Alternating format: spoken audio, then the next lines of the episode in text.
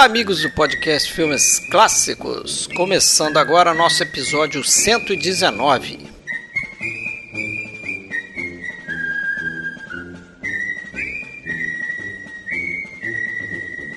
Hoje a gente fez aqui um áudio um pouquinho diferente. A gente, é claro, vai falar do cinema, né? vamos falar da Primeira Guerra Mundial retratada pelo cinema, mas vamos também tomar um tempo do episódio para contextualizar o confronto.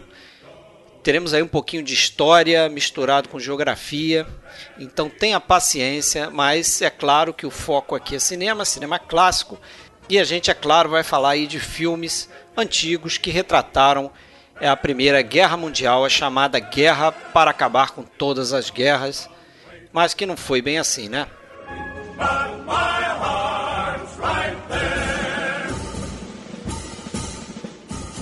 Para quem nunca ouviu aí um episódio que a gente chama de temático, a ideia então é fazer o episódio alicerçado em quatro grandes filmes. A gente tem aí o Nada de Novo no Front, um filme americano, um outro americano chamado O Grande Desfile, em inglês The Big Parade, a gente tem um filme em inglês que se chama Pelo Rei e pela Pátria, do Joseph Losey, e a gente traz também um filme do Abel Gance, filme francês mudo chamado Eu Acuso, um filme de 1919. Mas como a ideia é trazer aí um panorama da Primeira Guerra no cinema, a gente traz também no final vários filmes que a gente cita, alguns a gente comenta mais, que retratam o confronto na telona.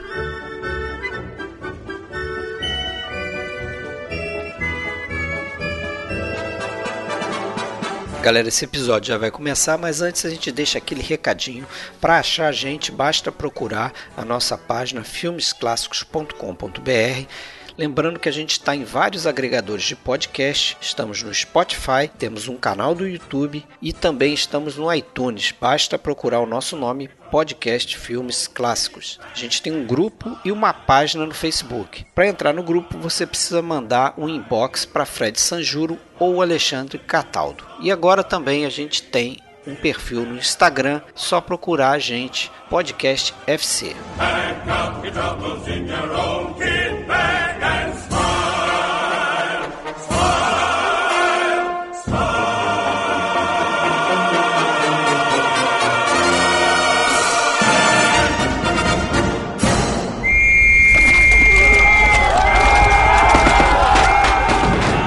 Bom, galera, então começando aí mais um episódio temático. Tema da vez é a Primeira Guerra no cinema. Primeira Guerra Mundial, a gente vai falar aqui. Hoje estou eu aqui, Fred Almeida, falando do Rio de Janeiro. Comigo, Alexandre Cataldo, falando de Blumenau. E aí, Fred, tudo bom? Tudo bem? Tudo certo.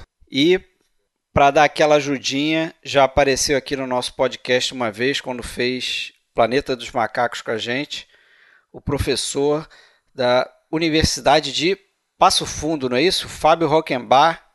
Isso aí. Uh, olá, Fred. Olá, Alexandre. Olá, ouvintes. Prazer estar aqui de novo. Valeu. Tudo bem? Seja bem-vindo aí. Vamos falar aí da Primeira Guerra Mundial. Eu acho que vocês vão Rockenbach, aí, nosso representante alemão nesse episódio. Isso. É, são os aliados aqui enfrentando o Fábio Rockenbach. Isso é mal agora, hein? Tá certo. Mas eu acho que vocês vão concordar quando eu disser aqui que a gente, a nossa proposta, né, a ideia aqui do, do episódio é a gente não tanto focar muito na produção dos filmes, né? Eu, pelo menos, é, no meu estudo, isso não ficou muito forte. Tem coisas também, mas não é mesmo focar no, na produção dos filmes, nos bastidores ou fazer análises aqui, né? Vai, acho que vai ter um pouco disso também, naturalmente, mas a gente pretende aqui inserir o cinema né, dentro da Primeira Guerra Mundial e, e vice-versa. É. Vamos dizer assim. Nós até escolhemos aí, alguns filmes né, para destacar, mas vamos falar de outros também, não só do, dos quatro que nós tínhamos escolhido. Né? Sim. E concordo. É bom lembrar aí que a gente já falou né, de outros filmes que têm o pano de fundo da Primeira Guerra Mundial, então a gente não escolheu esses filmes aqui, como você falou também, né? Tipo A Grande Ilusão, quando a gente fez o episódio do Renoir, o Glória Feita de Sangue, que talvez seja aí o melhor filme, né? Concordo. Sobre a Primeira Guerra. Lawrence da Arábia também, a gente já falou. Então, é, é isso aí. O... É, é muito comum em episódios assim, depois a gente receber comentários ali do tipo, ah, faltou falar de tal, então atenção, hein? Esses três aí citados, eles estão num, realmente num, num outro patamar e já foram tratados em episódios próprios, isso nós não vamos falar deles, mas nenhuma dúvida, você falou que é um dos Glória Feita de Sangue um dos principais, o Fábio concordou e eu concordo também, é o meu predileto, o filme do Kubrick. Agora, é, o Lawrence da Arábia também, né? O problema é que o Lawrence da Arábia a gente não costuma é, lembrar dele como um filme de Primeira associar, Guerra, né? né? Talvez até é. por uma, talvez até por uma visão um pouco limitada, né? Quando a gente pensa em Primeira Guerra, geralmente a gente pensa lá na, na no fronte ocidental, na Bélgica e na França, né? nas trincheiras, e esquece que teve guerra mundial, o nome não é à toa, né? Porque ela é, esteve na Ásia, esteve no mar, esteve na África, no ar, esteve na África, no Oriente Médio. Então, é, tudo que está no Lawrence da Arábia se passa também em função da Primeira Guerra, né? Mas nós não vamos detalhar esses filmes hoje. E aí, Fábio, o que, que você é, mergulho, Tem mergulho de três, para mim, três semanas, né? Um pouco sombrias. O, o pessoal não sabe, mas o Fred, o, é. o Alexandre comentou até que estava começando a ter pesadelos nessa semana. Mas é. é. E você não, também. Eu também. Eu de ontem para hoje, de ontem é. para hoje eu tive uns negócios. Mas é fascinante. Fábio escreveu um texto aí maior do que o próprio armistício, né? O, o armistício aí. É, mas eu, inclusive. Para lá de 30 inclusive. Inclusive, depois eu vou. Eu até vou, vou indicar um dos filmes que vão mais ou menos nessa linha do Lawrence de fugir um pouquinho. A gente pensa em guerra, a gente pensa só em Europa, né? E ela é, como o Alexandre falou, ela é mundial. É, vamos, vamos lembrar que a ideia, né? É, de repente a gente chegar no final e citar alguma coisinha também rápida, né, que, que, a gente não vai citar ao longo do episódio. Eu selecionei os filmes aqui, encontrei outros filmes que a gente não pensa como sendo da Primeira Guerra, mas que são. E aí vamos tentar ah, trazer no final. Mas você falou uma coisa importante, você brincou aí que eu, eu tive pesadelo e é, independentemente disso, é, eu já estava realmente no final aí dessa preparação até meio saturado, né? Porque tem um tem um desgaste emocional você ver aquilo ali, né? É diferente você fazer uma imersão, por exemplo, nos filmes do do John Ford, não que não tenha guerras também, né? As guerras é, indígenas e tudo mais. Você sabe que teve muita coisa envolvida ali também, né? Mas tem um distanciamento ali.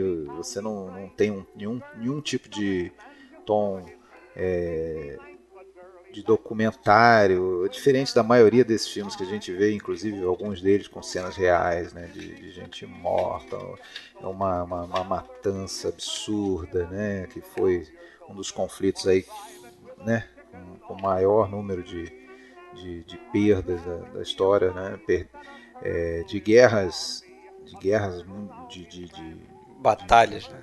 Vamos dizer, entre, entre países, né, talvez só perca para a Segunda Guerra. Teve outros conflitos aí internos na China, por exemplo. Mas é, eu aí que... fazendo essa, essa imersão aí que você falou, é, isso foi uma das coisas que que mais me impressionou aí, até vendo esse documentário que o, o Fábio indicou, da BBC em 10 capítulos, né, inteiramente sobre a Primeira Guerra, com a quantidade de gente é, morta e assim.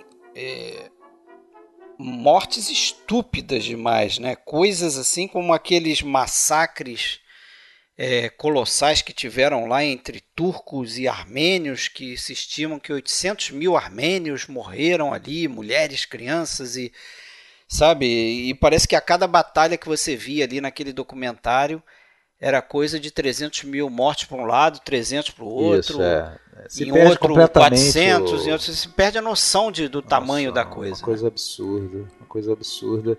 Dizem e... que parece que 10 milhões de soldados morreram na Primeira Guerra Mundial. De soldados, imagina a quantidade de civis.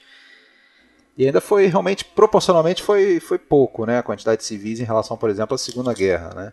A Segunda Guerra alcançou muito mais civis do que a Primeira, né? Porque na Primeira Guerra ainda tinha um, talvez um respeito maior ao, aos campos de batalha, né? A, a, a, a quantidade de bombardeios, as cidades de maneira é, é, indiscriminada era, não era como na Segunda Guerra. A aviação né? evoluiu, né, Alexandre? A aviação evoluiu muito para a Segunda Guerra com os bombardeios. É. Então na Primeira Guerra ainda ficou mais também, né? limitada. Né? É.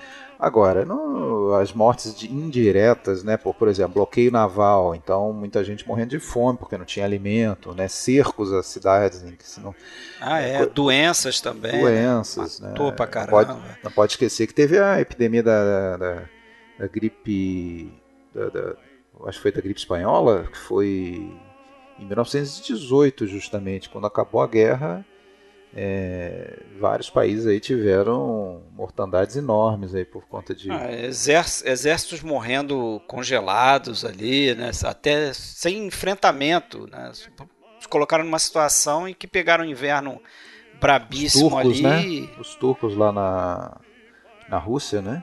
Isso. Teve um episódio é, desse sim. também. Até agradeço também, Fábio indicou né, o documentário. Vamos deixar certinho aqui para o ouvinte, se tiver interesse, né? O, como é que era mesmo o nome daquele, daquela série de documentário da, da BBC? É, the, é, a Primeira Guerra First Mundial World mesmo, War. Né? Isso, é, a Primeira the First Guerra Mundial. World War. A Primeira Guerra Mundial. Do ano de 2003, né? Em 10 episódios de 50 minutos. Eu achei Isso. excelente, excelente. Excepcional, muito bom. Ela cobre, ela cobre todo o espectro, assim, né? Desde o início ao fim, não só não fica só na Europa, fica no fronte é, oriental também, né? Entre Alemanha e Rússia e, e é, na, na, nas batalhas da Turquia, nas, na parte naval, na África, no Oriente Médio, enfim, cobre. É, mostra os, um os gatilhos, tudo, né? né? Também é, o que que é, serviu de gatilho para a entrada dos diversos países. É aí que eu ia comentar, Fred. Como os americanos entraram na guerra. É aí que eu ia comentar, Fred, que Sim. toda guerra é estúpida, né?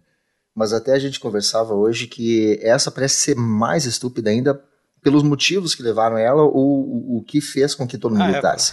É, os filmes mostram, claro, todo filme mostra que o soldado ele, ele lamenta a guerra, mas a quantidade de filmes que retratam os soldados não tendo a mínima ideia de por que, que eles estão ali lutando, né? É, isso me impressiona muito na, na, na, relação à Primeira Guerra Mundial. É justamente a. É, como você falou, né? Toda guerra é absurda, mas essa ela começa de uma maneira é, muito esquisita. O envolvimento é uma guerra baseada em alianças né, entre países, então é aquela coisa, né? Mexeu com o meu aliado, mexeu comigo e mesmo que não tenha um interesse direto, enfim, isso tudo vai resultar em, como você falou, 10 milhões de mortos, né? É, vidas soldados, né? É, Só soldados. soldados vi, vidas poderiam ter sido poupadas, né? E, e quando você lembra que talvez o, os dois ou três rivais ali mais importantes dessa guerra eram primos, né?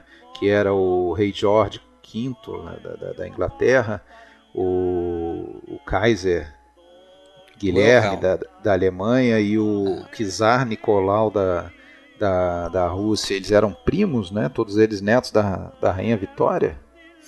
Né? Treta em família. Você aume, aumenta, é, aumenta um pouco mais ainda essa noção de absurdo, né? Não seria, em tese, mais fácil se entenderem, chegarem a um consenso de uma é, maneira é... diplomática? É, é muito complicado. A impressão complicado. que fica é, também é que eu tive, né? É muito de oportunismo, né? Então, assim, sim, a sim. coisa começa com um assassinato, é, uma base aí de ideológica, de, de, até de terrorismo, né? De um, né, de um arquiduque que vem visitar, acho que é a Sérvia, não é isso?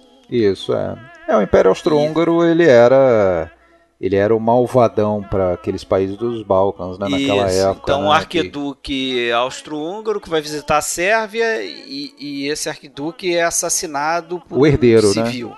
Né? É, o herdeiro é. do trono. Seria o herdeiro do trono. E aí né, se torna um evento que a princípio é uma disputa ali que parece que vai ser só um confronto entre duas nações, até que a Alemanha se envolve, mas eu acho que acontece uma, uma quantidade grande ao longo da guerra de, de oportunismo que eu chamei, que são países entrando para com interesses do tipo, ah, essa é uma oportunidade que eu tenho de aumentar meu território e conquistar e ficar com isso aqui, isso aqui. Então vou, é. vou aproveitar e vou invadir esse vizinho aqui, né? Região e assim do... vai. Vão... A, a, região dos Balcãs ela era cobiçada por, por três forças importantes, né? Que era o Austro-Húngaro, o Império Otomano, que já já estava meio que caindo pelas tabelas, mas ainda era é, ambicioso, e, o, e os russos, né? Então, e a Sérvia querendo sua independência, né, ela inclusive saía naquele momento, 1914, de guerras recentíssimas ali, no, já no, nos anos de 1910, guerras balcânicas, né, contra outras nações ali. E, e, e, e tinha e, a, e a, a, Rússia se torna aliada da Sérvia justamente para é, com interesse naquela região. Né, para evitar um, uma, uma, entrada da, do austro-húngaro ali, né? No momento que o que o, o arquiduque é assassinado, né? E a, Ser, e, a, e o Império Austro-Húngaro vê nisso um belo pretexto para é, invadir de uma vez e, e, e anexar a, a, os países balcânicos, a Rússia, sua aliada, toma as dores e aí vai, né? É o castelo de de, de alianças ali que está formado, né? A Alemanha que até não queria, né? Isso até tem que ser dito, né? A Alemanha que não queria é, a guerra naquele momento, que não tinha um interesse imediato na guerra. Parece que inclusive era um mês de, de férias ali para a maioria do, do, do, do na maioria dos locais, era verão em 1914. Uh, o, o, o, os responsáveis estavam nas suas é, casas de veraneio e no, nas suas cidades de veraneio, quando a coisa toda estoura. E, e, e, o, e a Alemanha não queria uma guerra naquele momento, não tinha interesse nisso. Né? É, e... é, e a própria França também, mas a França até que bem que queria, né? Um, um bom pretexto para tentar se vingar um pouco da Alemanha, né? Tinham rancores aí do, da Guerra Franco-Prussiana de 40 anos antes, né? Tinha pagado uma multa pesadíssima, né?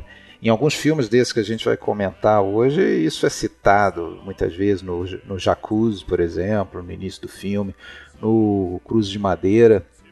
Né? No Cruz de Madeira, logo no início, tem uma cena em que alguém fala assim: ah.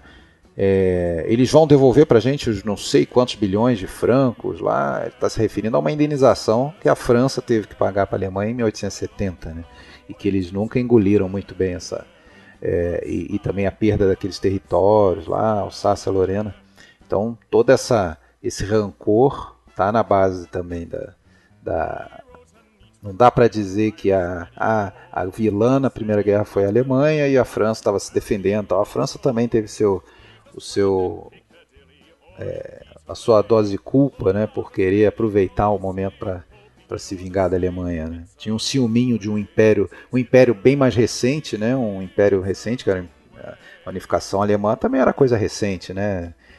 Crescendo estava concorrendo por, inclusive, por colônias e por domínio mundial, né? Então a França queria também dar sua podada nisso, a França e a Inglaterra. É, e aí então a gente, né, bom fazer um, como a gente está fazendo um panoramazinho antes de entrar no, na parte de cinema mesmo, né? Para também a gente não não transformar o, o episódio só num episódio de história, né? Seria bom, né? Afinal de contas, 10 horas para É, vou falar, né? Mas é, o cinema também, né? essa primeira guerra é muito importante para o cinema porque ele muda o, o, o, ele muda o cinema de certa forma, né? É, as forças é, do cinema da época, elas, esse, essa queda de braço é, é invertida né, na, na direção do, dos Estados Unidos, porque chega no final da guerra, é, os países da Europa estão com o cinema lá todos combalidos, né? E os Estados Unidos vem por cima e, e meio que domina a coisa, né? Então, mas tem outras várias coisas é, importantes aí acontecendo no cinema, por exemplo, é nesse período que o, o cinema francês cria o, o newsreels, né?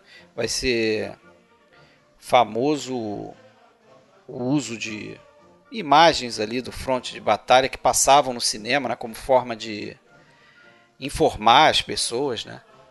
É, o documentário, o longa de documentário nasce é, ao longo da guerra, até com esses filmes, um filme que você vai trazer aqui, né, que é a Batalha de Somme, é um dos primeiros filmes de documentário de longa metragem, né? É, isso aí, isso aí toca numa questão que você falou de, sobre a, essa mudança né, no, no, no jogo de forças aí, né, na, na, é, do, do, cinema mundial, mas não só nisso, né, muda também até a própria é, razão de existir o cinema, né, o, o, o, qual seria a grande motivação. O cinema até então era meramente entretenimento e muito relacionado a uma um entretenimento popular mesmo, assim, sem uma importância. É, não se tinha muito aquela noção da, do, do poder do, do cinema como ferramenta de, de propaganda, de disseminação de ideias de, de, todo tipo, né? Isso surgiu e surge durante a Primeira Guerra e por causa da Primeira Guerra, né? É, aquele caráter de propaganda, né? De, de, de formar opinião, de convencimento, né? E às é... vezes até de levantar moral também, né? De, Isso, é. De entreter para poder levantar a moral do, do, do, dos povos que estavam em guerra ali, que estavam sofrendo, né, com, com, filhos e maridos no fronte é. de batalha e tal. É. E também de noticiar, né? E também justamente trazer o cinema francês, ele meio que deu uma é, é diminuída na sua produção no período da guerra e realmente se limitou bastante aos, aos newsreels ali, né, os documentários curtos, né. Uh, já o, o, cinema inglês ele ele tem uma organização um pouquinho melhor porque é criada uma uma, uma entidade estatal mesmo governamental ligada ao Ministério da Informação que tem interesse em produzir filmes é, com, com conteúdo ali do, dos acontecimentos, então até por isso o primeiro documentário aí é, do tema 1916 é, é da Inglaterra, né, que é a Batalha de Somme. Ele tem toda uma, uma cadeia de, de, de, de distribuição, inclusive, tanto é que ele é lançado ainda com a guerra em andamento, né, a ofensiva do Somme, que dura acho que cinco meses, né, no, no, no segundo ou terceiro mês dela, o público estava vendo o que estava acontecendo né, com, com, imagens, na sua maioria, imagens reais do, do campo de batalha. É, Alexandre. Umas poucas sequências encenadas. É, a. É, inclusive, a, o primeiro departamento de propaganda de guerra né, foi britânico. Eles, eles criaram a British Prepare, que ela era encarregada exatamente de fazer uh, só isso, fazer o uso do cinema como, como elemento de propaganda, como elemento de divulgação e eu acredito bastante que o uso disso também vai acabar influenciando o desenvolvimento de outras artes depois, outros cinemas fora, como é o caso, por exemplo, do, dos russos, quando eles percebem também o, a importância que o audiovisual acaba ganhando, porque uh, não é só a questão do cinema na Europa que muda, né? A gente tem eu fico pensando o que aconteceria se a Rússia não saísse da guerra. A Rússia tinha tipo questões internas que a gente sabe para resolver. Os bolcheviques saem da guerra e a gente vai ter depois a fundação da Escola de Moscou, né? A UFA, que é o grande estúdio alemão, ele surge antes do fim da guerra, em 1917, até por conta da, da questão da propaganda. Então, a gente tem aí o desenvolvimento de dois cinemas que surge também na esteira, na rabeira desse desenvolvimento do, do, do uso do cinema com propaganda que o, Alexandre citou aí. É interessante assim, né, que a imagens, é, imagens de guerras, se você falar em imagens de fotos né, tiradas em guerras reais desde isso aí, já desde o século XIX, né, na Guerra da Crimeia, na própria Guerra Civil Americana, você já tinha fotografia em combate, é, nos, nos, nos, campos né, de, de batalha. É, filmagem, você já tem ali na virada do século, na Guerra dos Boers, você tem imagens na, na guerra russo-japonesa, 1905, você tem imagens, mas eram coisas bem raras, assim, né? É. É com a Dizem Primeira o, Guerra. A Primeira Guerra, o cinema é. É, foi a primeira a acontecer em frente às câmeras, né? Que eles é. falam. Outra coisa, outra que eu descobri recentemente, né, lá na, na, Revolução Mexicana, que não deixou de ser uma guerra também, né? O, o tinha, tinha um cineasta mexicano importante na época que, que tinha livre trânsito com aqueles revolucionários, né? Zapata, é, Pancho Villa. Então ele foi convidado a fazer imagens, existem essas filmagens ali também. Agora, na guerra, de maneira, é, é, vamos dizer, programada mesmo, né? vou fazer um filme na guerra e vou distribuir e tal. Isso realmente foi, foi na Primeira Guerra. Só que, quando eclode a guerra em 1914, até por ser uma coisa nova e um conflito dessa proporção, a primeira reação do, dos ministérios de informação, dos militares todos os países foi proibir. Baixar a censura, né? Proibir qualquer tipo de imagem feita nos frontes, tanto de fotografias quanto de filmagens, né? Então demorou praticamente dois anos para isso mudar. Só no final de 1915 é que lá na Inglaterra, como você falou, eles, eles são convencidos, né? Uh, eles são convencidos aí de que uh, as filmagens iriam ser importantes nesse esforço de guerra, né? Então é, governo... na França a mesma coisa. É. E a você falou Brit Britain Prepared, até nas minhas pesquisas isso aí era o nome do primeiro filminho que eles soltaram lá, na verdade. O nome da, da entidade é até outra coisa, mas enfim. É... Daí vem 1915, né? Seria o Britain Prepared. Agora o daí começa a vir uma série de, de, de, de produções, né? Nessa linha, sendo que é, a mais importante ou a mais conhecida atualmente é a Batalha do, Somme, né, de 1916, é, sendo que dois, é, dois câmeras né, foram para o front com essa finalidade. Não, não se tinha já de início a, a noção de que sairia um longa dali, mas é, a, a a repercussão foi muito boa da, das imagens que eles levaram, resolveram montar como longa e, te, e foi, o, foi o filme que fez maior bilheteria, né? Claro, com a correção aí da inflação até o Star Wars, para você ter uma ideia. Mais de 20 milhões de britânicos, que era, é. que era uma, um percentual aí, eu acho que de mais ou menos metade da população naquela época Agora eu vi, eu vi o filme também, tô nessa contagem aí. né? Claro que não.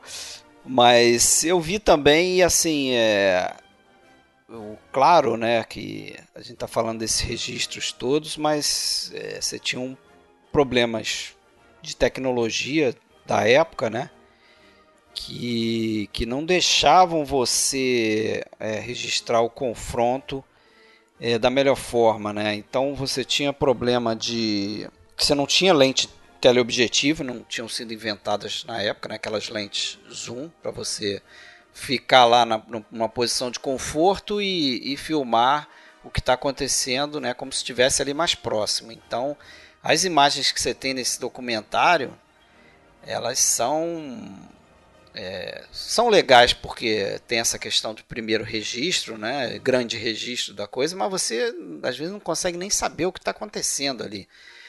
A coisa é feita de muito. É, muita distância e parece que até eles ensaiaram, eles Isso. encenaram alguns pedaços ali para tornar a coisa mais interessante. São as famosas os, as cenas do over the top que eles falam, né? Que é quando o, os soldados saem, né? Vem o apitinho lá, pá, e os soldados saem das trincheiras, né? Realmente seria difícil imaginar numa situação real, né? Os caras saindo da trincheira e levando aquela saraivada de bala um câmera, botar a cabecinha para fora lá e filmar aquilo. Né? Então, realmente, essas cenas, até, claro, sempre tem os críticos, né? receberam críticas nesse sentido, mas eu acho que isso não diminui em nada ali o, o, a importância desse documentário, que gerou muita discussão, inclusive, justamente por ser é, coisa nova, né? de mostrar o front, mostrar gente morta mesmo e tudo, gerou muita discussão nesse sentido, né? Da, da, o governo até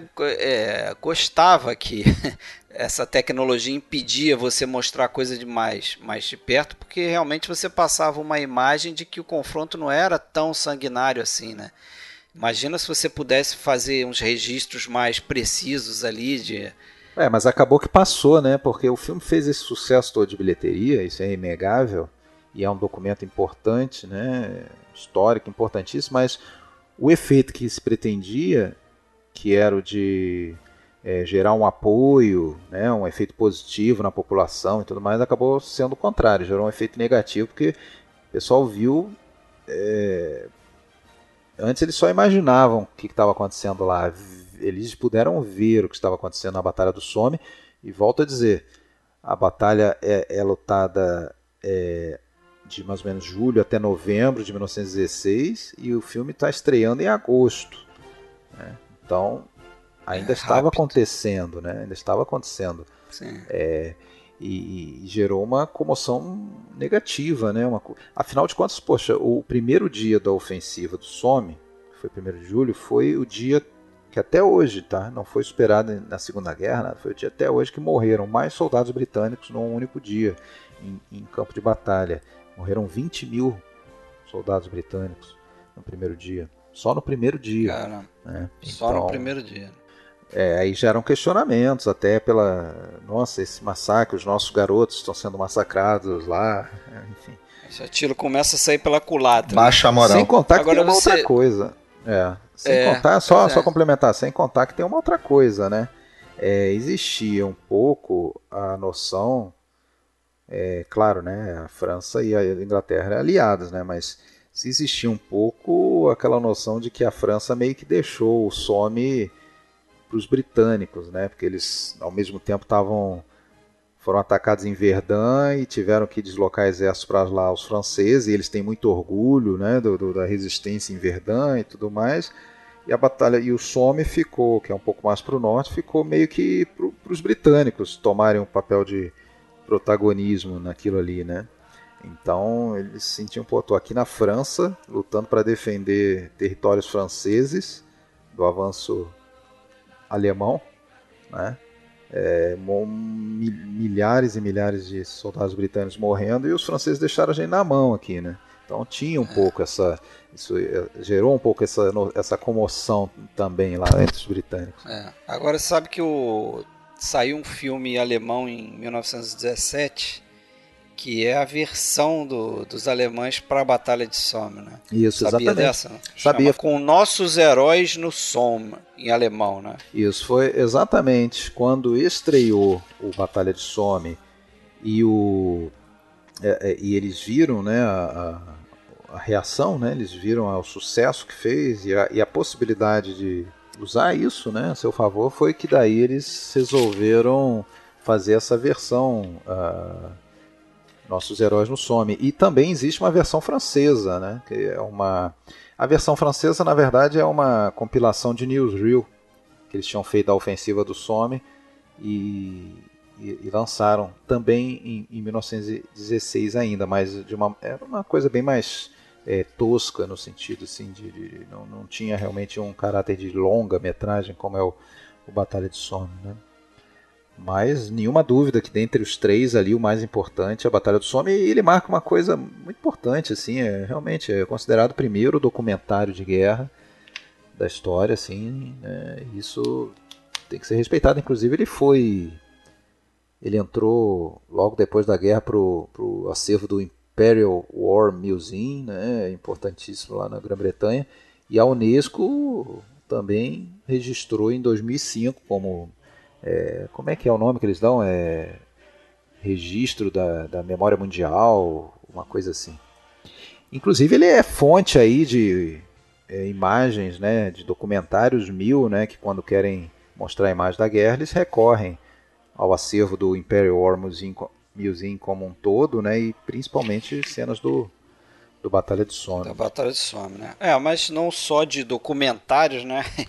Vive o cinema aí, então é, logo depois, né? logo depois não, mas um, dois anos depois, é, acho que começa aí uma, uma quantidade de filmes é, de ficção né, que são lançados também ali naquele período de guerra. Né? Tem essa divisão de, de filmes é, lançados ao longo do período da guerra e, e, a gente vai trazer aqui outros filmes que de 10, né, 12 anos depois e até filmes, né? Aí para depois, é, ao longo da história de cinema, tem outros tantos, né? Já tinha alguns filmes, se você falar do cinema americano, né? Já tinham nessa época filmes aí, na época do. É. Até anterior à entrada dos Estados Unidos na guerra, né?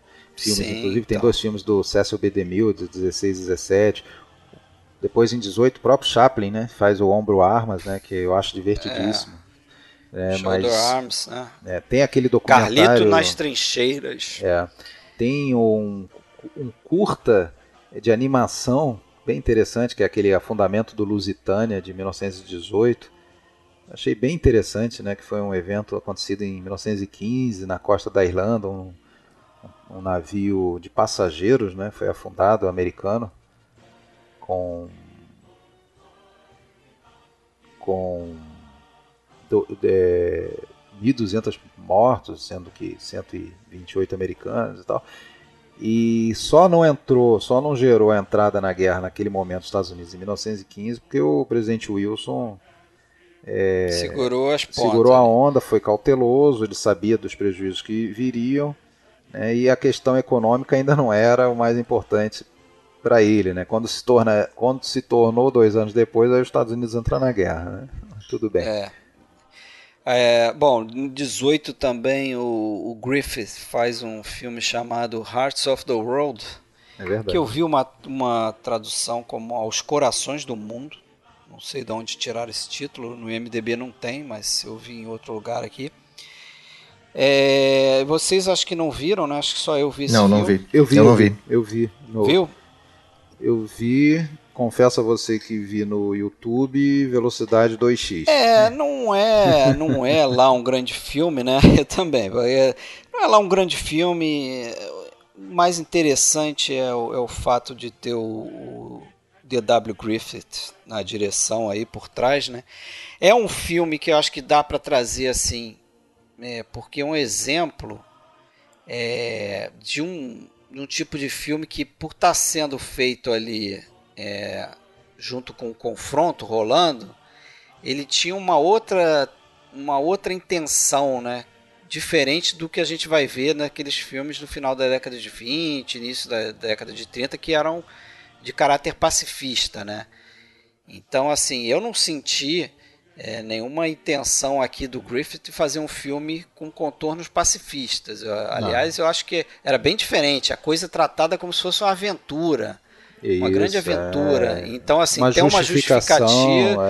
é, É, tem toda uma justificativa por trás, tem um propósito, a guerra é necessária, tem até uma cena num parlamento onde o político dá um discurso lá que diz que ah, por que, que você está entrando na guerra, não sei Aquela o quê. velha coisa que até hoje prevalece aí, né, dos Estados Unidos, aquela, aquela imagem que se passa, nós, nós somos os salvadores aí do mundo, nós precisamos ir lá para salvar o mundo desses tiranos. Isso, se eu não me, se eu não me engano, a, a história é de um americano que está morando na França e que vai para a guerra, Isso. né, no sentido de vou defender a pátria onde eu moro, que é a França. Mas o pedido foi o pedido É. foi do governo britânico, né? Não foi nem iniciativa do governo britânico. É.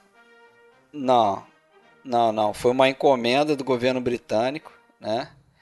E eu acho que ele topou também. Tinha nessa época, pelo que eu li ali, é, é, uma percepção dos donos de, de estúdio americanos que tinha uma grande oportunidade de aumentar o mercado internacional, né? já que eles percebiam que os cinemas ali da Alemanha, da Inglaterra, da França estavam combalidos, né? Estavam limitados por conta da guerra. Né? Tanto é que mais para o final da guerra, na França, principalmente, parece que um quarto da, da produção é, do país é que chegava nas telas dos franceses, entendeu? O resto era massivamente filme americano e pô, o cinema forte como o francês, que era até o momento, né? Sim. Pô, os grandes estúdios ali, Galmont, Pathé, isso tudo acaba, cara, com a guerra. Com a Primeira Guerra Mundial. A Pathé passa para a mão do, dos irmãos Nathan.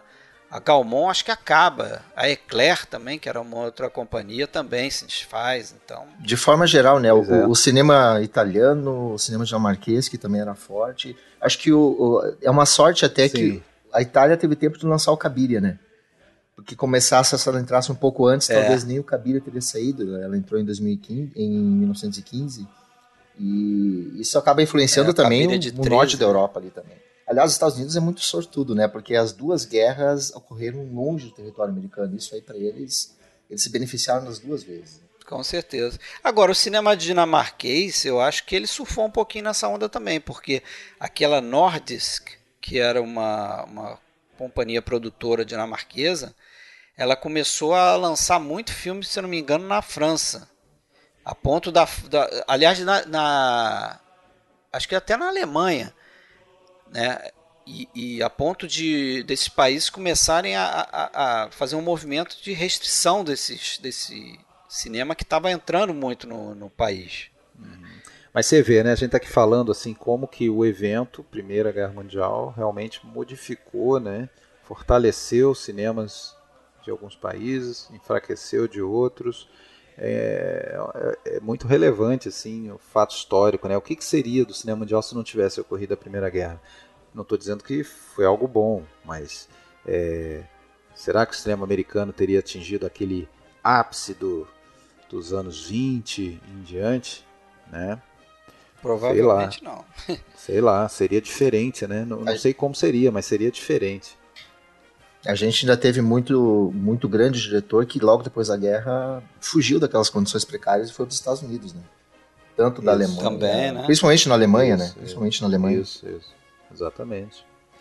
Mas é, é interessante assim quando a gente fala da, da questão do cinema como arma de propaganda, né? A gente tem é, atualmente essa noção quando se fala da palavra propaganda como algo ruim, né? É algo ruim, é algo mentiroso, é algo que vai manipular e, tal. É, é um pouquinho diferente de como era visto na época, né? Sim, você ia tentar vender o seu peixe, né? Propaganda é isso, afinal de contas. Mas é, não dá para esquecer que apesar de ter, ter as alianças aí, os principais países já com alianças formadas, tinha uma série de países neutros na época. O próprio Estados Unidos, né? Então, quando a Inglaterra faz documentários lá em 1915, 16, está pensando também em, em, mostrar isso nos Estados Unidos, em convencer os Estados Unidos a entrar na guerra a favor dele e outros países neutros a favor dele. Né? Então tinha também, tava e outra coisa para fazer uma guerra é uma brincadeira que sai caro, custa dinheiro. Né? Tem países ali que você que, que muda o desempenho de uma hora para outra na guerra simplesmente porque esgota os recursos. Né? Então ele precisava convencer patrocinador mesmo, gente para botar dinheiro naquela brincadeira lá. Então você mostrar o esforço que os nossos meninos estão fazendo lá no front é, era uma era uma propaganda nesse sentido, era uma necessidade mesmo, né? não era ah não vou fazer vender aqui o papel que eu sou bonzinho porque eu quero ficar bem na foto, não, ele precisava daquilo para ganhar a guerra mesmo. Né? É verdade. O outro. Que, que, aliás, que aliás, também, desculpa, que aliás também acaba sendo a principal razão dos Estados Unidos entrar, né? Porque depois de emprestar tanto dinheiro, depois de ah, botar sim. tanto dinheiro naquela guerra, ele, ele, não podia ele correr o risco de o lado dele ah. perder a guerra, o lado que ele apoiava, sim. que ele financiava. Ah, não né? é receber de volta, né? O que ele emprestou. Ele tinha que ter certeza que o lado que ele financiava ia ter dinheiro para pagar, né? o que ele emprestou. Mas é, a gente falou de 18, né, e do Griffith, e, e aí em 19 tem aí o primeiro filme que a gente escolheu para usar como alicerce aí desse episódio, que é o Eu. Acuso, né? Jacuz, do Abel Gans. Pois é, né, o Fábio destacou aí em off, nas nossas conversas aí, como esse filme é importante em termos de linguagem, né? Tem algumas coisas ousadas ali que ele. Bah, eu me Eu me impressionei, eu me impressionei porque o, o Gans ele começa a escrever e a planejar o Jacuzzi em 17. E se a gente olha um é. filme cheio de, de, simbolismo, a gente tem uma montagem ali que ela antevê aquilo que os russos, o, o Balaz e os russos vão fazer depois. A escola de Moscou surge lá em 20, quando, aliás, o Eisenstein vai, vai para Berlim, para Moscou em 1920. Então o Eisenstein, na época em que ele vê o filme, ele estava trabalhando com teatro. E eu não tenho dúvida que uh, o que o Gans faz no Jacuzzi influenciou muito a ideia dele de como a gente pode usar choque de planos para passar uma ideia, para passar uma imagem, porque o filme ele é basicamente isso, uma construção simbólica sobre a estupidez da guerra. É isso o tempo todo, né? E além dessa questão aí estética toda, ele inaugura uma tendência, né? Talvez não sei se é o primeiro, mas é o primeiro importante o filme pacifista, né? Ele traz a, a, a, a, a denúncia dos horrores da guerra, da estupidez da guerra. A gente até fica meio assim. Pois é. Eu, né? O filme inteiro se preocupando. Eu acuso o quê, né? Tá, o que, que ele está acusando o filme todo? É uma série de coisas, né? Eu acho que ele. Primeiro ele começa acusando os alemães, né? Relembrando lá o, a, franco-prussiana e tal. Depois, em algum momento, ele, ele acusa o, o, as pessoas que se aproveitam da guerra, ele acusa os próprios cidadãos hipócritas que estão é, lá na, na, França, por exemplo, e as mulheres que estão traindo os soldados, enfim, ele acusa as pessoas Sai que não, acusando não de, apoio, geral, né? Mas no final ele está acusando a estupidez da guerra mesmo, né? Sim, sim. Eu, eu acho que é o talvez seja é sempre arriscado dizer isso, mas talvez seja o primeiro filme, ou o filme que setou esse modelo que parece que tem na maioria dos filmes desse desse tipo assim, né? Então você tem uma linha de, de, de história que é basicamente a mesma, né? Com algumas variações, evidentemente, mas é o civil que olha o confronto, acha que tem que participar, por um dever moral, então, e às vezes inocentemente se alista, vai para a guerra, aí se relaciona com, com, com, outras pessoas que ele conhece ali no front, não sei o que, passa por aqueles horrores todos e depois, no final, é, volta para casa com algum tipo de trauma e. Ou não volta. Né? ou não volta, né? Como vários filmes como West Front, 1918. É, isso a linha Nada geral. De novo no front. É, linhas gerais é, com, com desdobramentos, né? Porque nessa primeira com parte. desdobramentos. Nessas primeiras partes que você falou do, do da vida civil, eclode a guerra, ele vai. É. Você tem sempre os, as relações com os outros, né? Geralmente a mãe desesperada, o pai orgulhoso. É, é. em alguns casos a, a namorada é, intimando o cara a ir pra guerra, né? Sabe-se lá com qual intenção. Quero ver você fardado, não volte é, aqui, né? Parece o, é, o, filme do Buster Keaton lá. Mas o que eu ia falar é o seguinte: você falou na questão pacifista, um dos primeiros filmes, mas eu li uma coisa interessante que eu não sabia sobre esse filme. Que a primeira versão que ele lançou, que ele tentou lançar, não sei se chegou aí pro cinema, é, você tinha coisa de quase seis horas de filme. E aí ele cortou, né? Em 22 ele, ele trouxe uma versão menor, que é essa de cerca de 3 horas. Que foi para os Estados Unidos e, essa, né? Isso, e, e que essa versão teria trazido alguma confusão assim nas pessoas que assistiram, porque era uma versão um tanto incompleta e algumas pessoas se perderam ali naquela narrativa. Só que é, é, em 22, ele ainda cortou algumas, algumas é, cenas de batalha e, e, fez uma versão onde tinha um, um, uma grande, um grande desfile no final. Então, assim, tornou o filme menos é. pacifista, entendeu? É, é a versão americana. Nessa... Eu, eu, eu não sei se é essa de 3 horas, não. Acho que a americana então é mais curta. Ela é mais curta, sim. O que eu li foi que Pode ele. Ser. Fe... É, o que eu li é que ele cortou em 21 falou 22 por ali, uma versão para passar nos Estados Unidos, que tinham, primeiro, um, é, cortando cenas de forma a ficar um filme com uma, um caráter menos universal, assim, quanto à crítica à guerra e mais uma coisa anti-germânica, né? Tirou a Sim. denúncia da guerra como todo e passou, voltou a ser uma denúncia dos alemães, né? Justamente porque o objetivo era é, aquela justificação para os americanos e aquela é, agradar os americanos naquele naquela hora que eles olhem e falar ah, não, nós fomos para lá e salvamos o mundo desses alemães filhas da puta e, e tal, fizemos bem feito, bem feito para eles, é, que não era a intenção do Abel Gance evidentemente, né? aliás, o Gance para fazer esse filme, que era um filme claramente antibelicista, ele já precisou dar uma enganada no, no governo francês. Né? Na época ele, ele apresentou o filme como se fosse um filme patriótico e tal, né? e não um filme é, crítico à guerra. Né? E aí depois de uma exibição lá, é que alguém virou para ele e perguntou, afinal de contas, o que, que se acusa? Aí ele foi obrigado a dizer, não, a guerra e a sua estupidez, né? Que, que tá óbvio, mas até então eles não sabiam muito bem lá, os generais que foram dar uma olhada no filme, o que, que era aquilo, né? Afinal de contas, está acusando o que? A né? falta eles saber olhar um pouquinho, né? Tem, ele tem umas sequências que são bem, são bem é, é, A gente tem o, o, o, nosso protagonista, né? Um deles, e ele é um artista. Então ele, é, o Gans de uma maneira bem clara para mim, ele está criticando, está inclusive falando do, do, do fim da arte, do fim da inocência Uh, eu acho duas cenas bem impactantes. A cena em que a gente tem o artista com o livro de poemas dele e em cima dos versos de poemas, os versos aparecem e surge uma foice. E o próprio artista depois ele volta, ele volta completamente louco, né? E aí é muito legal porque no início ele mostra o, o artista escrevendo, ensinando uma criança a escrever, a filha da, da como é que é o nome dela? Da, da Edith a Edith, né?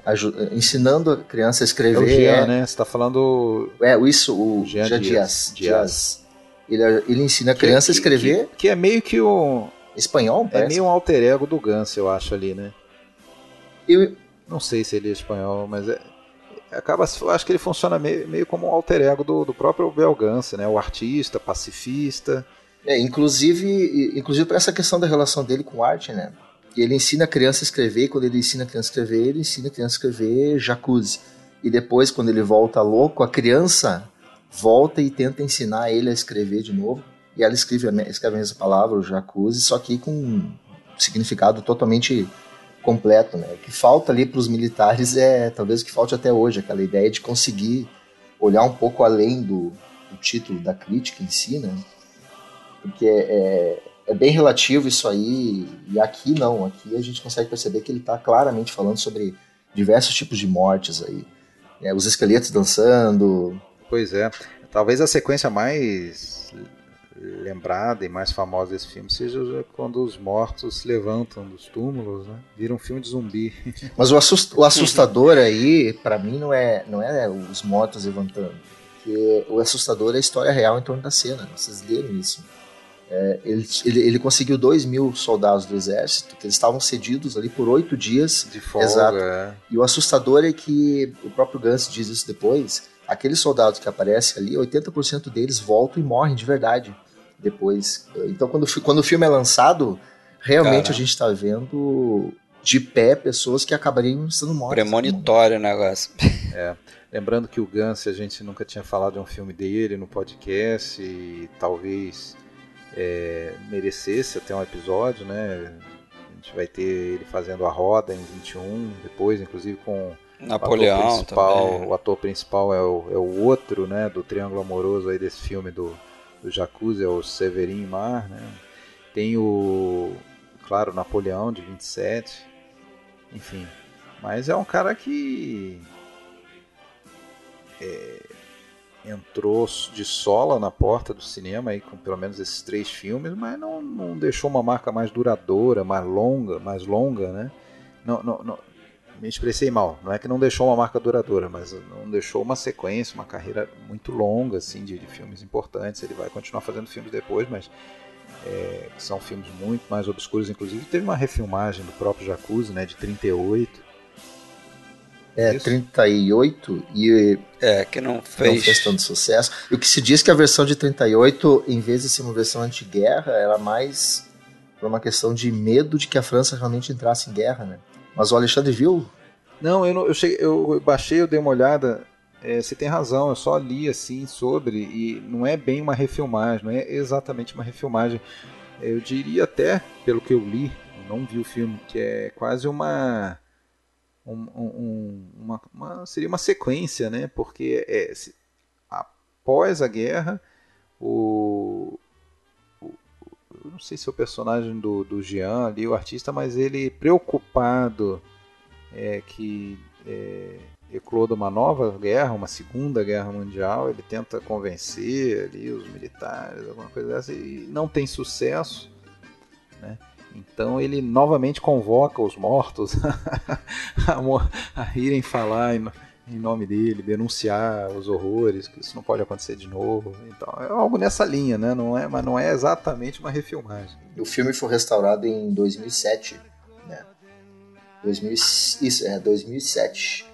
E aí os caras conseguiram uma, uma cópia europeia. A cópia europeia ela tinha até uh, insetos esmagados em cima, óleo de projetor, mordida de rato. Que foi Nossa. um trabalho monumental para conseguir. E eu não sei vocês, eu, eu achei bem, uma restauração bem feitinha, muito bem feita.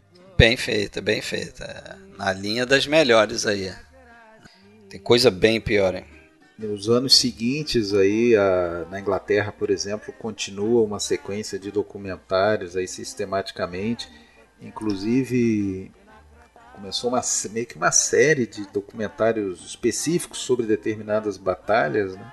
filmes institucionais ali da Batalha da Jutlândia, da Batalha de Mons, de Ypres, é, campanha contra os turcos também é, recebe um documentário 21, estão falando de 21, 22, 23, por aí, né? Era todo um esforço de justificação mesmo, de mostrar por que, que cada batalha era importante, é. né? Em 21 nos Estados Unidos tem Os Quatro Cavaleiros do Apocalipse. Ah, sim, que é um filme com pano de fundo da Primeira Guerra também, né? O filme do Rex Ingram, se não me engano. Acho que tem até o Rodolfo Valentino também. Eu vi esse filme faz muito tempo. E aí depois começa, no meados da década de 20, é, começa uma, uma, uma, série de filmes é, mais conhecidos aí nos Estados Unidos, né, sobre a, a Primeira Guerra. Com Todos tom, com caráter pacifista. É, caráter pacifista, mas um pouco também aquela sempre aquela noção de, de aventura, de heroísmo, de, de justificar que os Estados Unidos foi lá para para limpar o mundo. Uh, uma série também de filmes aí focados na aviação, né? Que eu acho que é um. dá quase para dizer que é um subgênero, né? Do, dos filmes da, de guerra em geral. E da Primeira Guerra tem vários, né? Começando aí, inclusive com o primeiro ganhador de Oscar, o né? O, o Asas, né? De 27. Mas antes dele, talvez o mais importante dessa leva toda aí, que foi o filme com uma das maiores bilheterias da história, é, foi o grande desfile, né, The Big Parade 25, que é o segundo filme que a gente escolheu para destacar e se no primeiro a gente mostrou aí uma visão francesa da coisa, agora vamos de a cabeça visão americana, né? De um grande é... estúdio, uma grande produção. Isso. E um grande filme também, assim, né? Tem mais, mais algumas coisas você pode questionar e tal, mas eu acho um filme muito bom, né? Um filme até que às vezes o pessoal, somente quando eu posto no YouTube, né? Vem o pessoal e pergunta: "Ah, onde baixar esse filme?" Baixar, não sei, você pode comprar, né? Melhor você comprar e aí nessa isso, linha, isso os educados, né? Os, os educados, educados perguntam, isso. porque tem uns mal educados que entram e falam: "Pá, que merda é, é essa? Não, achei, que merda é essa? Não, achei que era o filme, é um monte de gente falando besteira, não sei o que, xinga e tudo. Mas se você quiser adquirir o filme, e, porra, o box que a, que a Versátil lançou aí, é, a gente tem, né? Alexandre tem, não sei se o Fábio tem, eu tenho também, que aliás tem vários filmes que a gente É, eu tô com ele, aqui, um eu tô deles... com ele na mão aqui, eu trouxe para São seis filmes. Gravação. Seis um filmes. deles é o The Big Parade. Na capa tem uma, uma cena do West Front, 1918, filme alemão, Guerra, Flagelo Outro de Deus. Ótimo filme também. Então tem o Guerra, Flagelo de Deus, tem o Cruz de Madeira, que eu vou Francês. trazer, vamos falar um pouquinho dele aqui também. Tem esse, né? Tem o outro que a gente vai falar também, o, o King and Country, né? Pelo rei e Pelo pela pátria, pela né? pátria. Pelo rei, pela Isso. pátria, né? Por favor, vamos manter esse título. Por favor, não. Vamos manter esse daí, porra, porque o, a, Foi uma deslizada, foi uma é, a deslizada. Versátil, eu não sei, talvez tenha uma, uma fonte diferente aí de informação. Diferente, deve ter. No próprio IMDB está Pelo Rei e pela Pátria, que faz Pelo muito Rei mais pela sentido. Pátria, é. Foi lançado aí na caixa da Versátil como O Rei e o Cidadão. Não do sei, Rio Cidadão. não faz e tem ainda também o Adeus às Armas, né?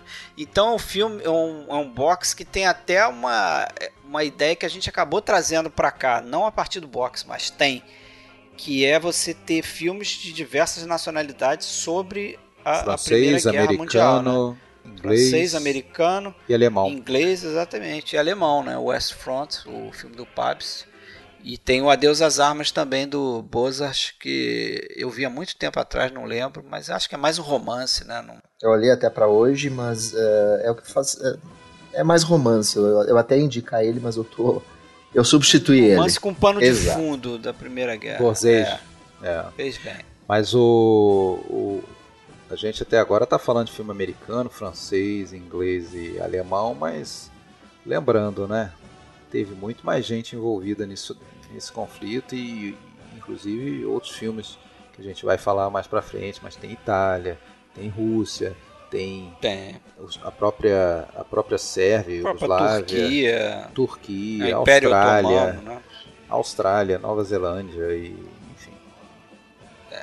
Até o Brasil coisa. entrou É. nessa, né? Isso, exatamente. Até Portugal também entrou na guerra, do lado dos aliados. É. Pois é. Mas voltando aí ao grande desfile depois desse à parte, né?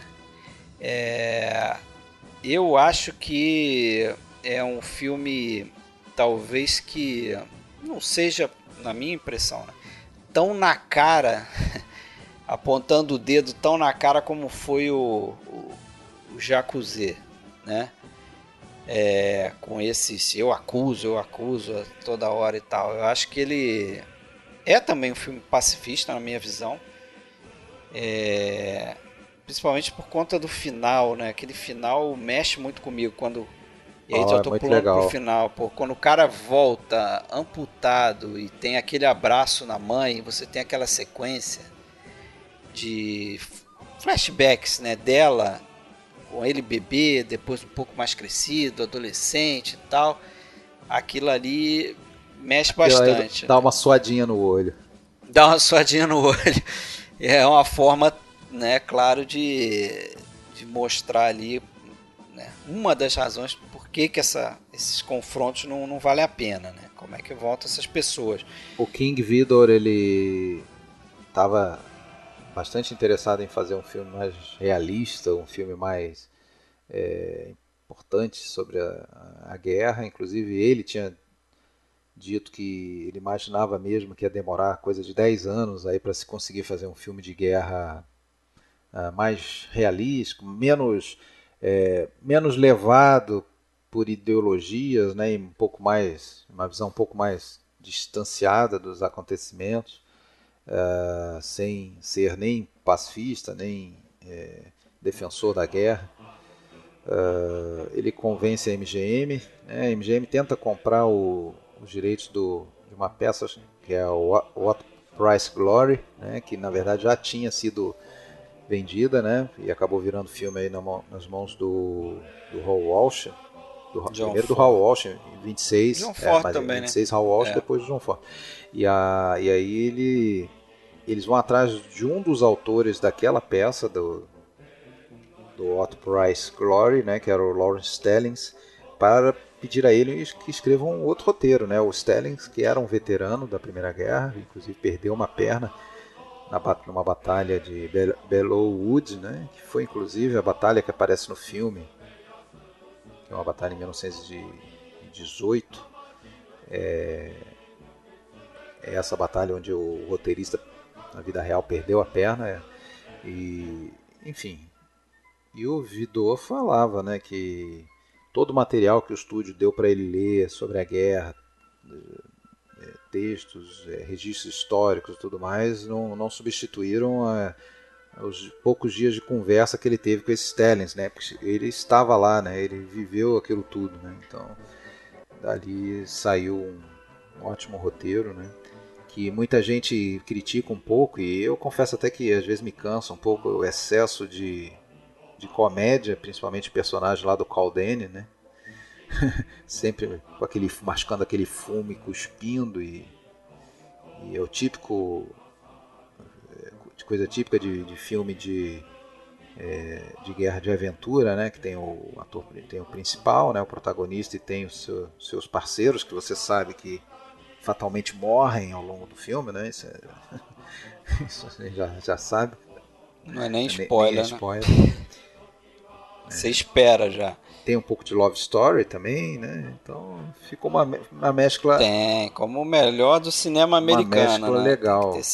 Mas a gente percebe um roteiro, né? Que o filme tem ali o que? O metade dele, quase uma hora ali, a gente tem praticamente só relacionamento, né? relacionamento, relação. E é muita Isso. questão de, de classes. Exato. É muita questão de, de relacionamento de classes. E, inclusive, vai bater naquela parte, na última cena também, né? Mas. Uh, e é bem interessante porque ele vai trabalhar isso aí uh, fazendo certos comparativos. Tem aquela cena do, do nosso protagonista ali, do, do James, com a, com a francesa, que o King Vidor, inclusive, diz que é a melhor cena romântica que ele já gravou que era uma cena que não estava planejada, que é quando ele ensina ela a mascar chiclete. Ah, é. E é bem legal porque a gente, a gente ah, vai sim. ter depois, é, são duas pessoas que não falam a mesma língua conversando através de algo que eles estão compartilhando. E se a gente pensar, a gente vai ter mais adiante os, os companheiros que não que são de classes diferentes dentro de um, de um bunker ali, compartilhando a comida de um deles, compartilhando um pão, como forma de se aproximar. A gente vai ter uma cena em que vai ter dois inimigos ali, uh, compartilhando um cigarro. A gente vai ter lá no final aquele cara que era um cara rico, que era um cara de classe alta, uh, uh, tentando voltar para encontrar aquela mulher com quem ele não consegue nem se comunicar direito, porque ele quebra muito essa coisa de classes, né? Eu acho que uma das, das, das grandes intenções do filme do, do, do Vidor aí é, é, falar justamente como a guerra ela separa pessoas que na verdade são muito mais parecidas ou que ela pode também aproximar, no caso dos, dos companheiros, né? Porque são três personagens completamente diferentes e que acabam se tornando grandes amigos. Né? Algo que depois o cinema vai constantemente é, bater também. Né? E eu acho que é uma forma também de até dizer assim, ó, não é só gente pobre, né, que está indo para a guerra. Isso. Então, aqui está uma história de um, de um de um sujeito com alguma condição, de família rica, que está lá no confronto, se alista é, porque é contaminado por, por aquilo ali, né? Acho que no, se eu não me falha a memória, a princípio ele não quer Sim. se alistar, mas quando ele vai para aquela parada que é o grande desfile também, né? Diz respeito a essa grande parada que ele está vendo ali, os soldados marchando, não sei o que, tem aquela aquela, aquela cena bacana que ele começa a bater o pezinho é. e tal, então ele começa a se contaminar ali, e quando você vai ver ele está se Mas tu viu, né, tu viu a ironia, Alexandre? A ironia é que a, a perninha que ele bate ali, ele perde depois, né? Ah, é? Não reparei. Eu não reparei isso também não, é mais interessante. Tem uma, tem assim. uma cena que me impressiona, né? Se fosse hoje em dia, a gente já matava a charada, né? Computação gráfica, mas que é uma, uma, uma, cena em que deve ter, sei lá, uma centena de, de, de, de, caminhões trazendo as, as tropas, uma fila na estrada de caminhões. Vocês lembram dessa cena? Ah, sim. Lembro, lembro. Plano. É. Essa cena foi gravada depois, né? É, foi gravada depois. A MGM quis dar um, um, uma amplitude, assim, de épico mesmo pro filme, né? Depois que o, que o, que o Vidor, até eu acho que já estava em outro projeto. Eu não sei se foi ele que gravou, é.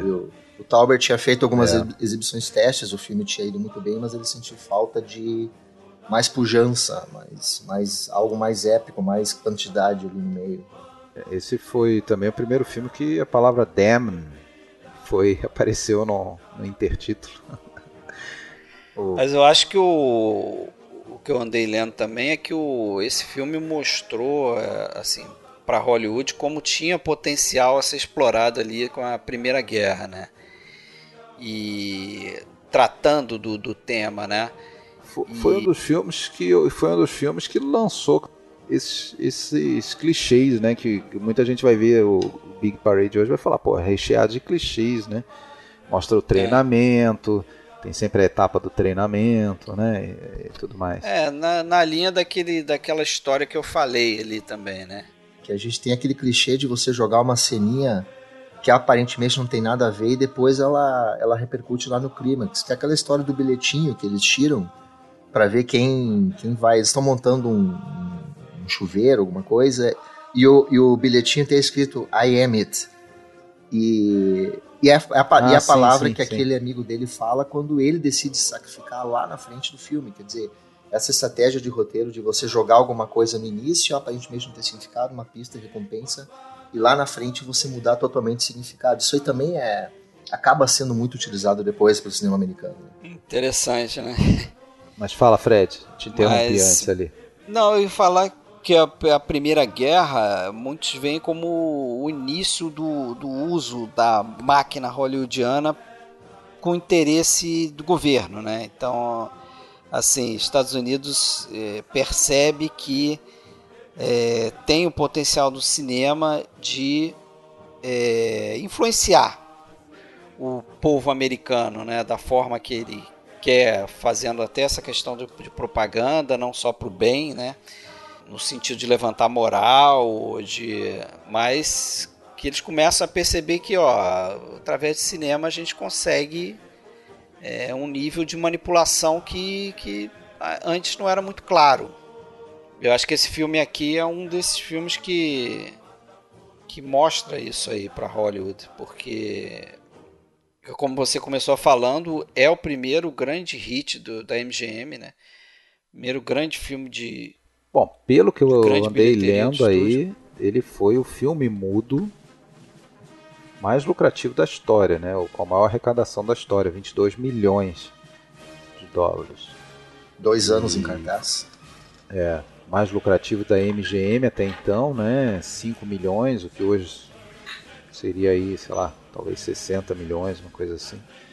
Mas... Agora vocês sabiam que a MGM passou a perna no, no Vidor, né? O MGM tirou boa parte da grana que o Vidor ia ganhar com o filme, né? Porque eles perceberam o caminho e renegociaram os termos do contrato do Vidor, que ele tinha direito a 20% da bilheteria.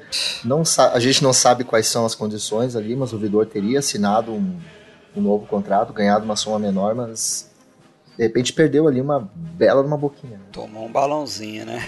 Pois é. Agora, esse filme acho que vai ser suplantado cinco anos depois, quando a, a Universal, né, vê com é da Universal, acho, né? Isso. O Nada de Novo no sim, Front. Sim, Universal. É, que vai, ser, vai passar a ser um filme mais lembrado sobre a Primeira Guerra Mundial. Né? Verdade, verdade. Também vai ser um hit enorme aí. É, talvez, eu não sei, hoje mais lembrado do que o Grande Desfile, não sei, talvez Assim, eu, eu acho que ele é mais citado, sim. Entre os cinéfilos. É. Acho que ele é mais como citado. nós. É, até porque ele tem um caráter claramente antibelicista, né? Ele vem de um livro que é considerado um dos livros aí, um dos tratados antibelicistas mais importantes, que é o livro do Eric Maria Remarque, um cara alemão que é, pacifista, né, que, que esteve na guerra também, é, jornalista, escritor, e escreve esse livro em 28. É um cara que teve no front lá em Flandres e foi ferido gravemente, teve no hospital militar, ou até o final da guerra no hospital, então é, coloca um pouco disso no filme também, no, no, no seu livro, né? Aliás, desculpa, eu estou falando do, do, livro do Remarco, coloca isso um pouco do livro, que tem um personagem que que tem uma cena, né, uma, uma passagem que é do hospital. É um filme que faz um sucesso tremendo depois, quando ele é feito em 1930 pela, pela Universal. É um sucesso internacional. Né? E na Alemanha, é, né? E é interessante, né? Interessante, que é um filme americano sobre o exército alemão, né? É claro, é a origem do texto do Remarque, mas a gente sabe que né, eles poderiam muito bem ter invertido isso aí, colocado, não sei se é colar, né? É. O livro já, é, já tinha feito muito sucesso. Uhum. Se fosse uma versão de um país diferente. É, é, um é o exército que... americano não quis ajudar, não, né? O exército americano ajudou o, o Vidor em cinco anos antes, mas aqui não quis saber de ajudar, não. Provavelmente por conta dessa manutenção do texto é. original. Aí. É, o, é. o filme foi é, altamente censurado na Alemanha. Né? É, lembrando aí que estamos aí já no, no, no, praticamente no, na, na, subida ao poder do, do, do, Partido Nacional Socialista lá do, né, do, do Hitler. Uh, tanto que é, o Remarque foi obrigado a se exilar, o escritor, né, foi obrigado a se exilar na Suíça em, em 31. Né, a obra, tanto o livro quanto depois o filme, considerados aí nocivos né, para a reputação do soldado alemão, para o moral do, das instituições. Né, e, na verdade, assim, processo de censura, né, censurado, cenas cortadas pra, pra, ao exibir o filme na Alemanha. E aí, em maio de 33, lá já com, com, com os nazistas no poder, o, é, Os caras queimam o livro. Livros são queimados, né? Temos aí um, um, Fahrenheit 451 aí. Os livros são queimados e ele inclusive perdeu a cidadania mesmo, né? Ele se exilou e deixou de ser cidadão alemão, acabou se tornando cidadão americano em 47, o Remarque, né? Isso. O filme teve que ser Depois cortado, da Suíça, né? Ele Foi... vai para a França e para os é. Estados Unidos, né? O filme sofreu é, vários censura aí, como, como você falou, é, brabíssima, né? Até no, nos Estados Unidos é, isso foi muito forte. Em 1917 o, o, presidente Wilson assinou o tal ato de espionagem é, que é que tinha o intuito de restringir aí qualquer atividade considerada pró-germânica. Né? Então, até anotei uma historinha interessante aqui. Uma é que o um produtor chamado Robert Goldstein, cara até que foi um dos produtores do Nascimento de uma Nação, do Griffith. Esse cara fez um filme chamado Spirit of 76. E esse cara foi preso, condenado a 10 anos de prisão, só porque o filme tratava dos britânicos de forma não muito gentil, né? Então, por conta de aliados americanos, o cara foi preso nos Estados Unidos. E em 1918, a, o Departamento de Justiça deteve aí um, uma remessa de filmes da Universal para o Brasil, porque eles acusaram os brasileiros de, de ter um, uma linha pró-germânica né, na época, em 1918. Então você vê como é o negócio era pesado até num país que não está acostumado à censura. Né? O americano tem sempre aquele discurso de, né, de ser liberal e tal, e tá esse tipo de coisa. Dizem que o Carl Lamley, que era então o cabeça do Universal, teria feito esse filme até para provar que ele não era pró-germânico, já que ele tinha ascendência alemã. Então ele tinha corrido aí para produzir esse filme, tinha visto com bons olhos. Esse filme influencia bastante, né? Ele vai influenciar também aí visões né, da guerra, imagens da guerra. É...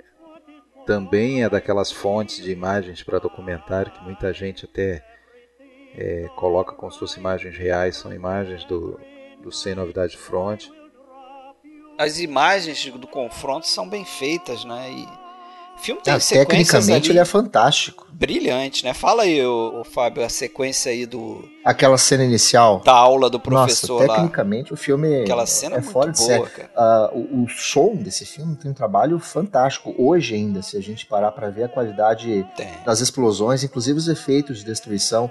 Agora, aquela cena inicial ali, a gente enxerga a, a, o desfile do lado de fora, a gente está ouvindo o barulho do desfile, da comemoração que eles entraram em guerra, aquela câmera dá aquele, aquele dolly out, ela entra na sala num movimento só. A gente tem o professor falando com os alunos, só que a gente não ouve o professor falando, a gente só continua ouvindo ele mexendo a boca, mas a gente ouve só o desfile, quer dizer, tudo é guerra, é guerra, é comemoração, é guerra. E depois tem a questão também do, dos efeitos de som. Eu ouvi com o fone de ouvido e é, é surpreendente como isso ainda é muito forte hoje, não só os efeitos visuais, mas o som desse filme é fora de série. Dos que a gente viu, e a gente vai falar um pouco, o Fred e eu vamos falar um pouco depois sobre outros dois filmes feitos nesse mesmo ano, é, sonoro desse filme é uma coisa fantástica. E ele ganhou o quê? Ele ganhou filme, filme diretor, né? Filme diretor pro Luiz Miles. Isso. Isso. E ainda mais essa questão técnica do som, se você colocar ele na timeline é, é, do cinema que se tornou é, sonoro três anos antes. Três anos antes. Você pega outros filmes, até o Alexandre começou a citar os filmes de aviação né, da Primeira Guerra. Ele citou o Asas, mas o outro o Hells é Angels. o Hells Angels, né, Os Anjos do Inferno. The Eagle and the Rock também, de 33. Também. Mas o filme do Howard Hughes, é... o som dele é péssimo, cara. É péssimo. O uso do som é ruim, os diálogos. Né? É o típico filme que não, não percebeu o potencial do som no cinema. É. Então só usava o som para diálogo, para botar é, é, diálogo sem importância na boca dos atores. Tem uma cena aqui que a gente percebe bem o poder do som, aqui tem uma cena lá no final em que ele está na trincheira e a, a câmera não sai do rosto dele. A gente passa o tempo inteiro, aquela deve demorar que um minuto, um minuto e pouco, a gente está só ouvindo as reações dele e ouvindo. A gente ouve explosão, Sim. tiro, a gente não enxerga nada, mas só pelo trabalho de som, que é fantástico, a gente consegue perceber o inferno que está acontecendo ao redor dele, porque a gente não sai do rosto dele. Isso aí é um, não é só a questão do, da, da, qualidade do som, mas a qualidade como o som é usado no filme. É uma outra inovação desse filme também é no uso da grua, né? Então, até é essa, essa sequência que você descreveu aí da câmera que está focalizando o que está lá fora na janela, o desfile, depois ela entra no, na sala de aula e tal, e ela dá um recuo no meio da sala de aula, isso tudo feito com, com grua, né? Que é algo que também não era frequente no, no cinema, de uma forma geral. Verdade.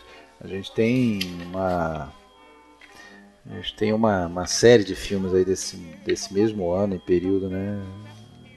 Que, que, que são praticamente concorrentes no tema, né? Tem o, eu ouvi um texto, eu não sei se está naqueles textos que o Alexandre separou pra gente, mas que eles falam do, do personagem do carteiro que se torna sargento, ah, né? Que vai treinar eles, comentando que isto, que ele pode ser uma espécie de, de até metáfora aquela história de que o pior, o pior opressor é o que acaba sendo o, o que foi oprimido. Né? O cara que ele era uh, que ele era motivo de chacota e que acaba aproveitando para mandar até uma metáfora para a própria Alemanha por conta do que vai acontecer depois, só que não bate porque a gente está antes da Segunda Guerra Mundial. É. Premonitório. Premonitório. É, mas, só, mas só que, é, mas só que muita gente já previa o que ia acontecer especialmente depois do Tratado de, de, de Paris, né? Em que é, houve uma houve uma condenação talvez exagerada da Alemanha, né? É, a gente vendo aqueles documentários da BBC fica bem claro assim que bom o que, que, vamos fazer? Não, a gente precisa, a gente precisa de dinheiro, porra. A gente precisa de dinheiro para recuperar nossas despesas com a guerra. Vamos extorquir a Alemanha. Não estou aqui querendo pois é, mas a história, teve um, mas um, foi um exagero. Um membro do governo francês que foi contra esse tratado, inclusive. Porque ele via isso. Ele falava, pô, vocês estão criando uma guerra para daqui a 20 anos. na goela dos caras, você, é, você tá criando uma guerra para daqui a 20 anos. Ele quase acertou, né? Foi o Exatamente foi o Petain, quando começou né? a Segunda Guerra. Eu acho que o general Pet... Não sei Petain, se foi o Petain. Marechal Petain. Foi algum, algum é, alguém membro que previu, do, foi 20 anos. grupo francês. Deu, a partir de 1919 deu certinho. O próprio filme do, do Jean Renoir, o A Grande Ilusão, em 1937, ele, se você olhar direitinho, ele ele deixa meio que aberto ali que tá, né? 37 já tá na boca uhum. do, da coisa, né? Estourar, o, mas é, e, e não é de graça que muitos historiadores hoje em dia têm uma corrente que diz que na verdade é, foi uma guerra mundial só, né, com um armistício, um intervalo de 20 anos, né, mas que umas já, já foi o início da outra praticamente. Né? Então... Só lamento aqui, e eu concordo com o que o Alexandre falou pra gente em off, que é, falta um, um, ator um pouco é. melhor, né? O Lil Wise, ele, é, eu acho que ele começa assim. bem, mas lá no final ele fica muito canastrão. Ah, você sabe que o, o trabalho de casting desse filme foi do George Cukor, né? Depois virou diretor e tal. E ele negou. Ele falou, não, o Leo Ayres não vai dar certo pro papel, não. Mas ele ia fazer um papel menor, eu acho, né? Ele não ia fazer o principal, o Paul. E o Lewis Milestone bancou. E aí depois o George Cooker voltou atrás e falou, não, realmente ele fez um bom trabalho e tal. E esse cara depois ele até concorreu a Oscar, né? Anos e anos depois ele foi foi pro ostracismo e depois ele acabou concorrendo a Oscar naquele Johnny Belinda. Ah, sim, sim. É, esse cara voltou anos e anos depois e era um cara assim que ele era pacifista, como o filme também, e esse até meio que acho que foi isso uma das razões de de ter é, dado essa estagnação na carreira dele, porque ele ele chegou a, a, a servir na, na Segunda Guerra Mundial, mas o pessoal não ficou sabendo porque ele se recusou a, a ir para o confronto mesmo, né? Pegar uma arma e, e, só que ele acabou se alistando no corpo médico, então ele ajudou de alguma forma, mas ficou com essa fama. Agora esse filme em relação aos outros aí que a gente falou, ele tem uma coisa interessante que se aproxima um pouco mais da realidade que eram é, rapazes, alguns na adolescência ainda, indo para o front, né? Que você vê filmes, ah, você vê como Big Parade, você vê pessoal ali que, pô, você sabe até que o ator já, velho, o ator né? já não está na idade certa para representar o papel, né?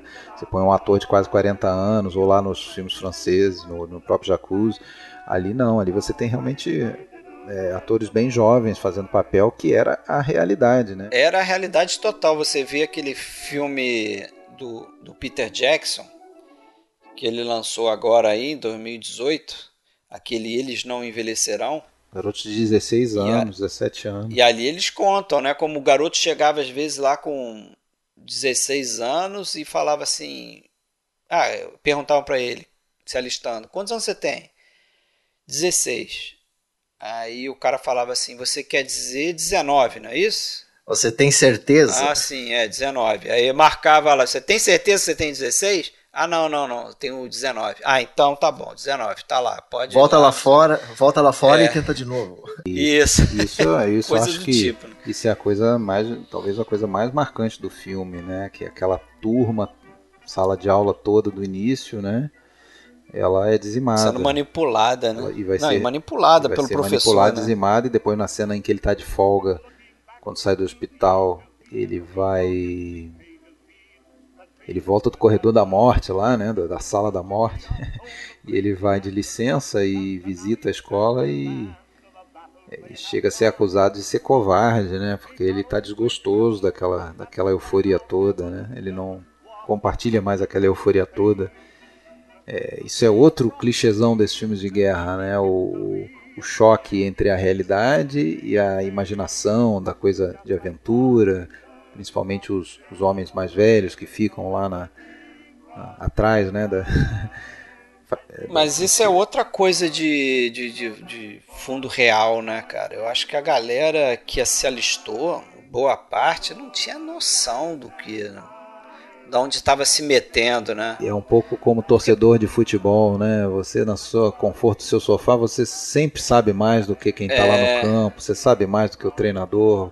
Não venceu aquela batalha porque foi burro, tinha que ter contornado pelo outro lado e não sei o que. Vai lá fazer, porra. o filme, o filme do Peter Jackson mostra também, né? Como a galera entrou nesse confronto assim achando que era, ah, beleza, isso aí não vai durar muito não um ano a gente está de volta, acabou e resolveu, não é tão ruim assim, né?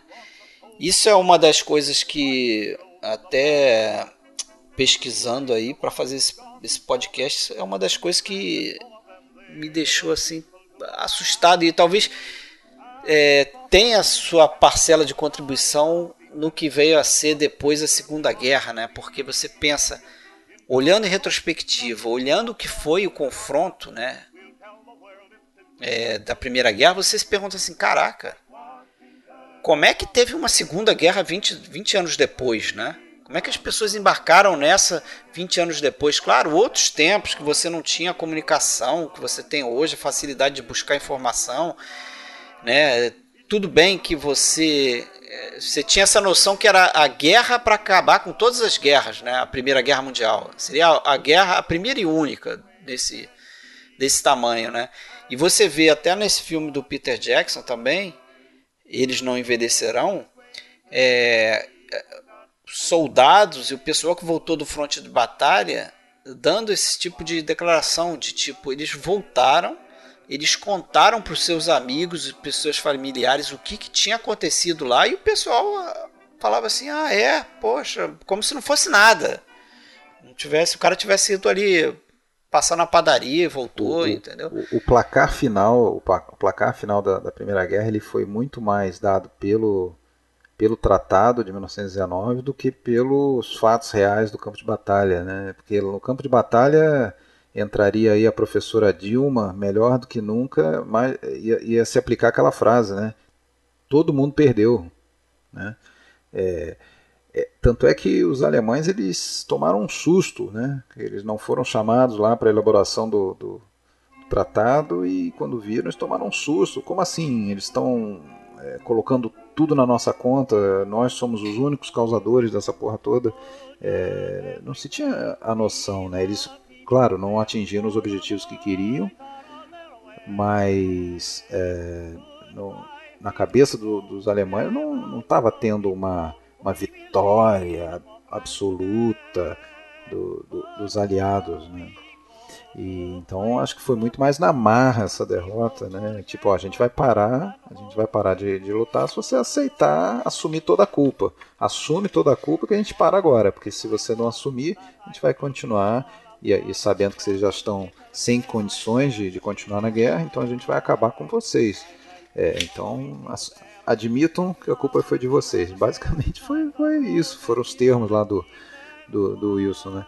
E agora, o para mim o que mais marca aí, já que você entrou na questão da história, é é aquele período intermediário, né? Eu acho que para todo mundo, né, no imaginário da Primeira Guerra, se lembra de trincheira, né? aquele período ali de praticamente é, quatro anos, né, ou três anos e tanto, em que as posições ficaram estáticas e, e gente vivendo né, em, é, longos períodos naquelas trincheiras sem nenhuma condição e não era só bala, canhão e granada, era doença, era rato, era é, todo tipo de morta, podridão, todo tipo de podri, podri, podridão. Né? Imagina o estresse desse pessoal. Então, assim, é, eu acho que isso tudo contribuiu também muito para um desenvolvimento tecnológico, é, para o mal, né, para tentar mecanizar a guerra de uma maneira que não ia se repetir dessa forma, né? Tanto que na segunda a coisa já é bem diferente. Mas voltando Mas... aí, é, esse ano aí, também tem outro filme, né? Ah, só, só ainda do All Quiet, né? Ele tem uma refilmagem de 79 que eu vi já há muito tempo, e, mas não, não é nada marcante.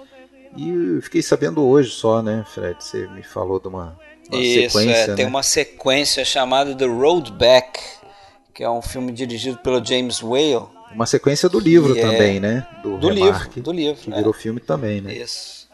Filme de 37, mas é. um filme, pelo visto, minúsculo. É, e naturalmente, naturalmente eu fui ler sobre ele, né? Os personagens não poderiam ser os mesmos, né? Já que praticamente todos morrem. É. É, o único elo ali é o personagem do, do Chaden. Lembra quem é o Chaden? Yeah. Que é o Slim? Não. Aquele ah, que, que, é veterano, não é da turma dos novos que chega, é um dos veteranos, não. Tem um sim. veterano lá que é o, o Kat, né? O Katzinski, que é o personagem importantíssimo do filme. A cara né? de boxer ali, né? É.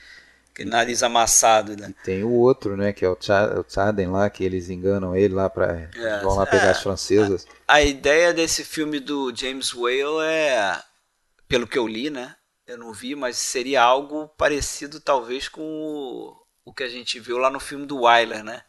Melhores anos de nossas vidas, né? Quer dizer, soldados voltado, voltando do front e tentando se readaptar à vida, né? Certo. Mas em 1930 tem um filme aí que o, que o Fábio vai trazer pra gente aí, né? O do Pabst. Ótimo filme aí do Pabst. Né? É, esse eu não conhecia o Guerra Flagelo de Deus, né? Quatro de Infantaria, o título original. Né? E para ter uma ideia da importância dele, né? Uh, depois, eu também li hoje isso. Ele ganhou o prêmio de melhor filme estrangeiro pela Associação Nacional de Críticos dos Estados Unidos. Isso em 31, que é bem no meio daquele desse período aí de, de animosidades e assim, que filmaço, que filmaço. O, o, o Pabs faz um trabalho de, de, de, som também, que ele é ele antevê muita coisa, ele usa som diegético na transição, ele não vai usar muita coisa de, de trilha sonora. Ele também faz aquele uso de, de, de, quatro personagens, né, que, que vão orientar a nossa, nossa narrativa, só que de uma maneira muito menos explicadinha que nem é o filme americano, que é feito para um público já mais acostumado àquele cinema clássico, né. É um filme que ele, ele, ele literalmente ele coloca a gente em situações que a gente não estava acostumado a ver. É, a gente vai ver soldados sendo soterrados dentro do, dos bunkers, né? É uma, aquela coisa da vida dentro é um filme muito, muito mais, mais cru, né? Muito mais cru. mostrando muito mais a violência, muito mais seco, né? E dizem que até era mais, né? Porque ele acabou cortando algumas sequências aí que eram um pouquinho mais pesadas. E parece que isso se perdeu, gente. E tem a questão também dele mostrar a, a vida na Alemanha, né? Uh, você tem a, a, mulher lá que vende favores sexuais em troca de comida quando o soldado vem encontra ela. Uh, é e, e, é interessante porque eh, ele não, ele não solta, ele não larga ela, ele não deixa ela de lado, ele meio que entende um pouco aquilo, mas ele carrega aquela mágoa e ele evita o toque, né? Ela tenta tocar nele quando ele tá voltando pra guerra, ela tá arrependida, ele não quer tocar nela. Mas e aí que vem aquela questão do, do, daquela, daquela cena final onde a gente ele recusa o toque da esposa, mas a gente tem o toque do, do, do inimigo, né? Do inimigo que, que, que, vai pegar a mão dele, os dois estão enlouquecidos é, a gente tem um comparativo também, e eu faço esse comparativo que não foi feito proposital, mas no, no filme do Milestone a gente tem aquela, aquela mão que tenta pegar a, a, borboleta, né? Uma coisa meio poética ali do final. Borboleta. Enquanto aqui a gente tem, de uma forma muito mais seca, a gente tem uma mão enterrada, só o corpo enterrado e a mão para fora da, da, terra, naquele final que, que o Pabst também grava ele. É, é muito marcante. O Pabst grava aquele, aquele, aquela cena final totalmente desorientada, a gente não sabe onde está o conflito, o que está acontecendo a câmera tenta dar essa ideia de que a gente não tem fuga, é tudo um caos. Então, é, o Flagelo me, me surpreendeu bastante, talvez dos que a gente tenha visto, dos que, que mais tenham me pegado. Uh, achei melhor do que o filme do Milestone, tá? Achei melhor do que o filme do Milestone. É, ele é mais... E, ele tá, e é um alemão falando da visão alemã? Exato. né? Que eu acho que é muito mais valoroso do que uma uma coisa talvez mais pasteurizada ali. É, e foi, pelo foi proibido né? também pelos alemães, né? Em 33, a, os alemães vão proibir ele também de ser exibido. Né?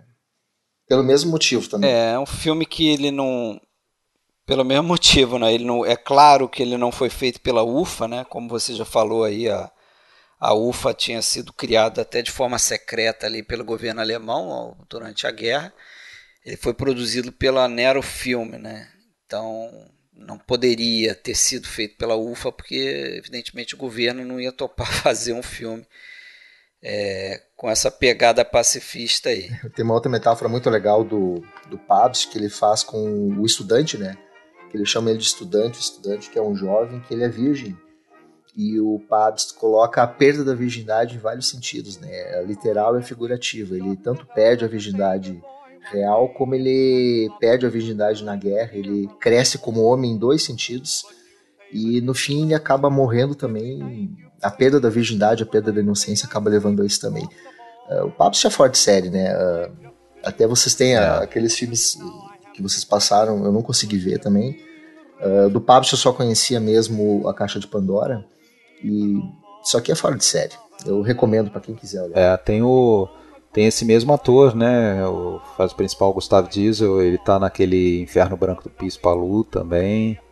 E, Caixa de Pandora se falou e em outros, né? Um ator aí recorrente do, E a experiência do Pabst, só para encerrar aqui, Fred, o Pabst ele foi, ele estava nos, nos, na França, né? Quando quando estourou a guerra e ele foi prisioneiro. Eles tinham uma espécie de campos de, de civis inimigos, né?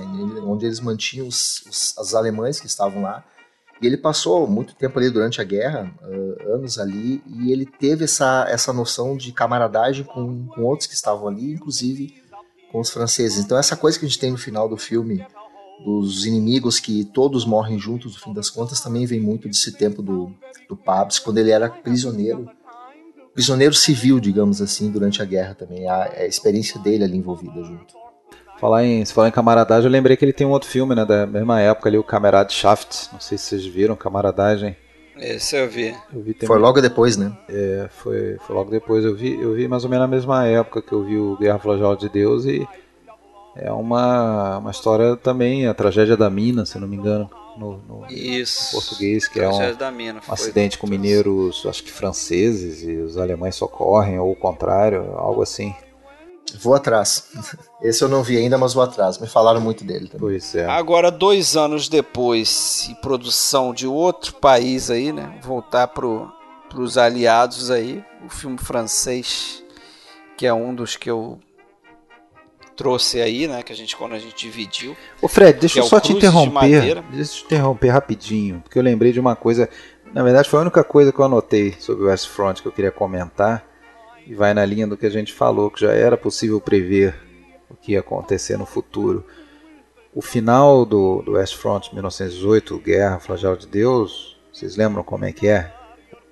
O, o, o, o cartaz mesmo do, do final, Ende, em ah, alemão, ah, com, com, com interrogação, interrogação. Com interrogação. Isso é resume tudo, né?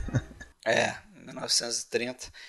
Mas, voltando aí, Cruzes de Madeira, dois anos depois, né? 1932.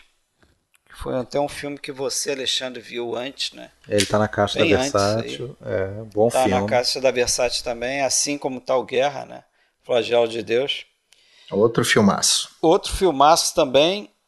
E é um filme também tem aquela mesma coisa que eu falei, né, na linha do soldado que entra na guerra, faz os laços de amizades ali e tal, tem aquela sensação de estar no confronto com um grupo de pessoas e tal, e tem um fim trágico também, né? Dá, dá para traçar paralelo aí com a, com a história do, do All Quiet on the Western Front e do, do Guerra Flagelo de Deus. É um filme que também tem umas cenas, é, umas sequências, porra, que devem ter sido complexas para se fazer. Tem uma sequência de batalha ali longuíssima, é, com tiros e bombas ali que se repetem. Que você chega uma hora que você fala assim: caraca, parece que você está entrando no confronto mesmo, porque dá aquela ideia de que de alguns, algumas batalhas que você lê sobre de que era uma coisa incessante mesmo, bomba, tiro, 10 dias, né? hora. Tem até aquela sequência dos 10 dias ali tem, que repete. sequência de 10 dias ali de, de, de bombardeio intenso que, né, para acabar com os nervos de qualquer um ali.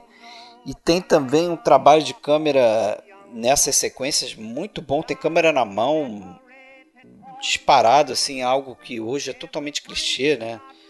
Você espera que numa, num confronto uma batalha do tipo ali soldados saindo da trincheira, passando, avançando pela, pela terra de ninguém e tal, que a câmera vai acompanhar com e isso acontece no filme, né? Com a câmera mais solta assim. estamos falando um filme de 32, né? E agora achei uns negócios, li algumas coisas curiosas sobre esse filme, como por exemplo, é, na produção do filme eles fizeram algumas cenas em locação naquela região ali de Champagne onde Isso. teve um confronto é. famoso. Essa batalha e que eles... passa do filme é Champagne, é uma das primeiras. É ali, de Champagne, ele até fala, né? Tem um personagem que fala, ah, pelo menos eu não tô no Somme, né? Eu, eu passei por Somme, passei, não, passei por Verdun, sei lá. É, e Champagne foi mais tranquilo, fala um negócio assim. Mas o fato é que quando eles foram fazer essa sequência, eles acho que desarmaram algumas bombas que estavam ali enterradas do tempo da guerra mesmo e acabaram é, é, levantando alguns corpos que estavam enterrados ali, entendeu? Então teve uns negócios estranhos desse assim de cadáveres saindo da terra ali quando foram fazer esse filme para valer, né? Complicado. Percebeu, Fred? Percebeu como como eles trabalham a, a, ideia da cruz por todo o filme, né? Sim. É, ou são soldados carregando cruzes, ou eles estão lutando numa, numa vila destruída ali, você tem a igreja, ou você tem um cemitério com cruzes. Aquela cena final que, que é meio angustiante, né? O cara deitado lá no, no meio da terra de ninguém, aquele monte de árvore com os galhos quebrados também. A impressão que a gente tem é que a gente está num campo cheio de, de cruzes, mas são as árvores. É, é, a ideia da cruz mesmo, ela ela atravessa o filme inteiro sempre aparecendo atrás ou na frente ou com os personagens. logo, logo no início você tem, né, um, tem aquela fusão com todas aquelas cruzes. Aliás, é uma, uma característica desses filmes, é, ainda por estarem é, próximos a um período do cinema mudo, né, de usar muito o, o efeito da fusão, né? É, o Nada de Novo no Front tem isso, principalmente no final ali, que ele mostra os soldados passando e, e olhando para trás, né? E tem um, acho que se eu não me engano, uma imagem de cruzes também, de cemitério sim, sim, no fundo, sim. quer dizer, todas aquelas pessoas morreram. Uhum. E esse aqui tem no início e tem no final também, né? Acho sempre muito bonito, interessante aí. Quando eles usam esse efeito, né? Pois é dessa leva de 30, né, nos Estados Unidos estava saindo ali o, o Não Matarás, né, do Lubitsch, é, que é uma, até interessante a história do, do uh, de um francês que vai à Alemanha.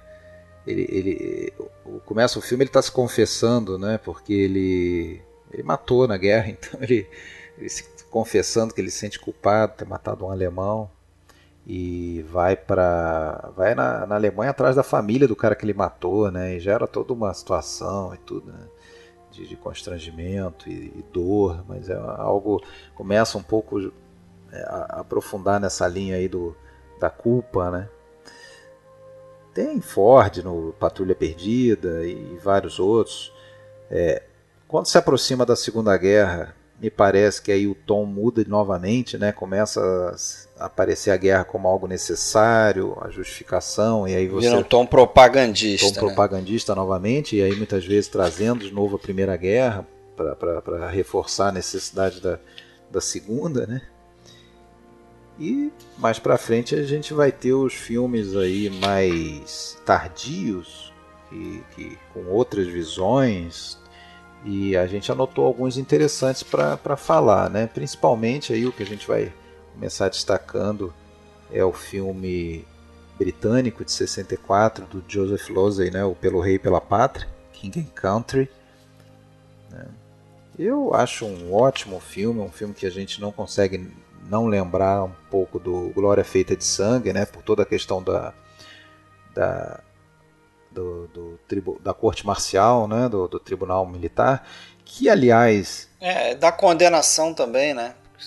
Os personagens são é um condenados. Tema comum, né? Deserção. É. E é um tema comum é. e é mais um dos horrores da guerra, né? A gente pensa horrores da guerra, o inimigo, né? O cara morrer por ação do inimigo, morrer em combate, mas ainda tem o horror de não poder nem sentir medo e tentar de alguma maneira se proteger ou se esquivar ao, ao, ao dever você sabe que eu li que entre 1914 e 1924 mais de 3 mil soldados britânicos é, passaram por corte marcial e foram sentenciados à morte 24, porque hein? ou dormiram ou dormiram no, no na vigília lá é, né, é, no serviço ou, estavam ou por questão de, de, de, de, covardia né é, deserção assassinato motim aquele, aquela sigla é. deles lá, o ausent, é, absent without leave, né? Ausente sem licença. Né? Então, ausente muitas vezes o cara licença. não precisava ter intenção de, de, de, de, desertar, não. Os caras se ausentavam do serviço. Pois é.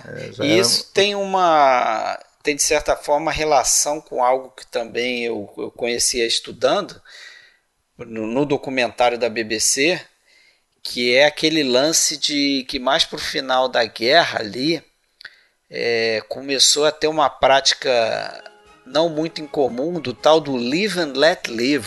Ah, tu viu isso? Sim, Coisa sim, interessante, sim, que eram soldados oponentes, tipo. Dependia dos exércitos também para isso acontecer, mas, por exemplo, alemães e franceses. Aí os caras ficavam entrincheirados lá e tinha tipo um pacto de não agressão. Ninguém atacava ninguém, os caras conviviam com aquilo ali por anos, às vezes. Eu vi tanta coisa de que repente... agora eu não lembro mais se é, se é no documentário ou em algum filme, mas eu acho que é no documentário. Que chegou a ter casos em que o sujeito lá da, da, da, da, da trincheira alemã, por exemplo, ele jogava lá uma pedra pro outro lado com. Não, ele. Com ele, bilhete, ele né? Isso, dizendo, é. Olha, eu tenho, o que, oficial... eu tenho que jogar uma bomba aí, uma granada, sei lá, e Isso. eu vou jogar então às 10 da noite, já tô avisando. Vou, vou assoviar primeiro, é. vou apitar para vocês saberem, se protegerem e tal, mas estão me forçando aqui, o oficial tá me forçando a jogar bomba. Aí do outro lado tem o seguinte: um, um soldado francês que sentiu o cheiro da comida alemã e se aproximou e perguntou se podia provar e tal. Os caras deixaram, ele foi lá, passou pela terra de ninguém, foi lá na trincheira alemã, jantou com os alemães, depois voltou, depois ficou fazendo isso por algum tempo. Tem a. Quer dizer. Isso vai cair na história do. do... Daquele do Natal lá, um filme recente aí de 2000. Isso, um filme de 2005, um filme francês Feliz chamado Natal. Feliz Natal, isso, que supostamente em 1918 houve uma confraternização de Natal ali entre franceses e alemães já no final da guerra também. Jogaram futebol também. É. Jogaram futebol. É, você já tá falando do clipe louco. lá do, do, do, Paul McCartney, aquele. não, é... não, não, não, é verdade. Qual era o nome e do quem ganhou? Futebol. Qual era o nome da... Quem ganhou? França ou Alemanha? É. Era aquele clipe, vocês sabem qual que eu tô falando, né? Como é que era o nome da música mesmo? O... Sei, o... The Pipes of o... Peace. The Girl's Mine, não. Pipe of Peace. Pipes of Peace. Ah, é, Pipes of que Peace. Que você tem é. dois Paul McCartney, né? Tem um alemão e tem um inglês é. que saem da trincheira, Isso. cumprimentam. Quer dizer, os soldados estão afim de... não estão mais afim de guerra, né? Mas aí estoura uma bomba lá, aí eles têm que voltar correndo para cada um pro seu lado. E na, nessa parte histórica foi assim também como ruiu, acabou ruindo a guerra também, né? Muito por questão de revolução e de insatisfação do, da população civil que já não aceitava mais o confronto e por que que estamos na batalha ainda. Você tinha em todos praticamente esses exércitos, você tinha muita é, gente das colônias lutando, né? Você tinha é, nos exércitos franceses, gente muito africano lutando. Você tinha irlandeses lá altamente insatisfeitos com a questão irlandesa, tanto é que eu acho que em 1916 estoura lá a revolução que está no, no cerne daquele filme que a gente já falou lá do, da filha de Ryan, né, do, do David Lean. É, enfim, você tem isso espalhado em todos os cantos, né? Então não, não era fácil, né? Aliado a isso, né, o momento em que a Alemanha praticamente fica sozinha, né? Porque Austro o Império Austro-Húngaro chega a negociar por baixo dos panos a paz com os franceses, sem, sem passando por cima dos alemães, né? O, o, o Império Otomano está na pior, está se, se desfazendo, esfarelando, e também sai a Rússia sai, quer dizer, fica uma coisa a Alemanha fica meio que sozinha na, na jogada, né? Foi abandonada. A Itália fica naquela coisa é, famosa de vou pro lado que me pagar melhor, né? o do filme do Losey, gente, eu tenho que agradecer vocês, viu? Opa, de nada. Eu tenho que agradecer vocês, eu não, não conhecia. conhecia não. Caramba, caramba, é... trabalho de, de, de, montagem, de fotografia fora de série, porque na verdade a gente não tem guerra ali, né? A gente não. tem aquela guerra, não. na verdade, a guerra, a guerra interna, é ali, a questão da deserção. Exato. E é, eu tenho um trabalho de, de, de, de, câmera que eu acho que é, que é fantástico, porque a gente, primeiro, a gente não tem sol, tudo bem, ele se passa só num dia e aproveita que é, é em Passchendaele, né, na Bélgica, a batalha, que eles chamavam de é, o campo de lama, né, era pura lama. Mas essa coisa de você não ter sol, não ter luz, o filme inteiro, isso só te, te coloca para dentro daquele clima de, de, de, opressão que a gente tem no, no personagem. São, é, um, é um ambiente estreito, é tudo sempre muito escuro, então a gente meio que começa a sentir, a entrar dentro do estado físico e até mental dele. Tem tudo a ver com a e origem Tem uma parte muito interessante, história, né? é, que é baseado numa peça é, de é. teatro, é, né? Então ele tem esse caráter meio que de, próprio para teatro, de uma ação, uma ação limitada, né, em um espaço limitado e tal. E tem toda aquela questão de aquela ação paralela com aquela história dos, do rato ali, né? Tem Exato. soldados que estão encurralando o rato e de certa forma. E tá aí é a ironia, né? Uma metáfora. Eles tentam manter, tentam, tentam manter a defesa do estado mental dele e eles não aceitam muita coisa. E ao mesmo tempo a gente tem os colegas dele julgando um, um rato, um rato, mostrando, mostrando o quanto eles estão, o quanto eles estão, inclusive o rato pode ser até ele. A gente tem aquela coisa do rato preso numa cela mas uh, enquanto os superiores não aceitam que ele teria ficado afetado mentalmente, etc e tal, que é a grande defesa dele, a gente tem paralelamente os colegas dele completamente fora. Né? Então tem um pouco também dessa, dessa crítica do Lose aí em relação a isso. Esse filme, pra, pra, não sei se quem vê pela primeira vez já se toca disso, mas esse filme tem um, para mim um grande spoiler, né? Porque já na abertura tem, a gente escuta aquele poema que é declamado ali pelo próprio personagem em off e a gente vê o esqueleto dele ali, né? A gente, porra, um pouquinho mais de, de malandragem, você já sabe que aquele cara vai morrer, né? É, aqui estamos mortos. Mas não tem escapatória ali, é. né? Não, não, você sente pelo tom do filme que não vai ser uma coisa que vai chegar no final e ah, ele tá livre, foi absolvido, que ótimo, né? Não é o tom. A grande ironia, né? Algumas grandes ironias desse filme quando ele fala King and Country, é, aparece justamente aquela foto famosa do rei George cavalgando junto com o Kaiser, né, os priminhos. Porra. É. É, King and Country, você tem certeza que você está lutando por eles, assim, eles merecem que você morra por eles.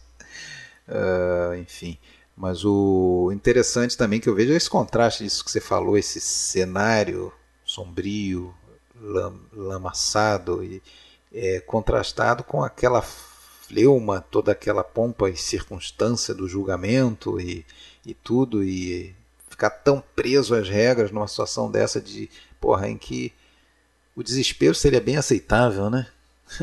Eles não podem se permitir, né? Eles têm que manter o moral da tropa, eles têm que matar a gente para é, matar o cara para manter o moral da tropa elevado. Afinal de contas, vai ter um ataque no dia seguinte e é, se a gente absolver esse cara, todo mundo vai achar que pode sair um... andando também uma intenção política por trás dessas, né, dessas condenações aí, não é? Trabalho de câmera do Lose também. Trabalho de câmera fantástico do Lose, porque ele, ele, mesmo naquele espaço fechado, ele, ele faz alguns planos ali de um minuto, um minuto e meio, onde ele sai do, do ambiente com os oficiais, ele passa pelo ambiente dos soldados, ele dá a volta na mesa, ele volta. É, o, o, o, blocking, né? Também, né? Aquela, Exato. É o que se chama de blocking, né? De você Blocagem ensaiar a câmera com os atores, né? Aquilo ali é muito bem feito também, né? E se entrar na questão dos atores ali, o Dick Bogart. É, Dick Bogart é ator que é o foda, cara, né, né? cara? Esse cara é foda. Que ator fantástico esse cara. Ele ajudou no roteiro, né? É, não, não sei. Ele ajudou o roteiro. A gente falou dele recentemente em O Criado, né? Outro filme do Loza que ele tá também, filmaço. Ele fez cinco filmes com Loz, esse era o terceiro. Ele fez o que já tinha feito Criado, ia fazer mais dois ainda. Uh, nesse filme também aí representando ali o médico, né? Você vê que o médico, tanto o médico. Ele tá até naquele que tu sugeriu, né? Aquele o musical que Léo tu sugeriu de brincadeira tem ele também, né? O Léo Maquer? O Que Bela Guerra. Não, não, o é. Dick Bogard. Ah, é. é. Ah, é verdade e o Léo McCartney aí, o, e o padre e, que faz o médico, e o outro cara faz o padre também, né? Você vê que, porra, eles eles estão completamente é, comprados ali pelo, pelo o resultado que se quer, né? Já chega. E o Courtney como melhor ator em Veneza, né? Verdade, Tom Courtney aqui. A gente conhece bem lá do Doutor de Vago, tá aí nativo ainda, de vez em quando aparece filme com ele aí. Ele fez o 45 anos, né? aquele filme. Ah, isso, eu ia falar exatamente isso, com a Charlotte Rampling. Tá muito é, bem. Filmaço. Eu gosto bastante. Bom ator também. Tem, assim, né? Foram, foi usado largamente nesse filme fotos realmente de, de gente morta, fotos lá do acervo do Imperial War Museum, né? E é uma, um filme de 64, né? Aí a gente já está falando de, porra, 50 anos depois da guerra. Né? E ainda era tema de, de novas visões, né? Uh, nessa mesma época, não sei se vocês querem falar mais alguma coisa dele.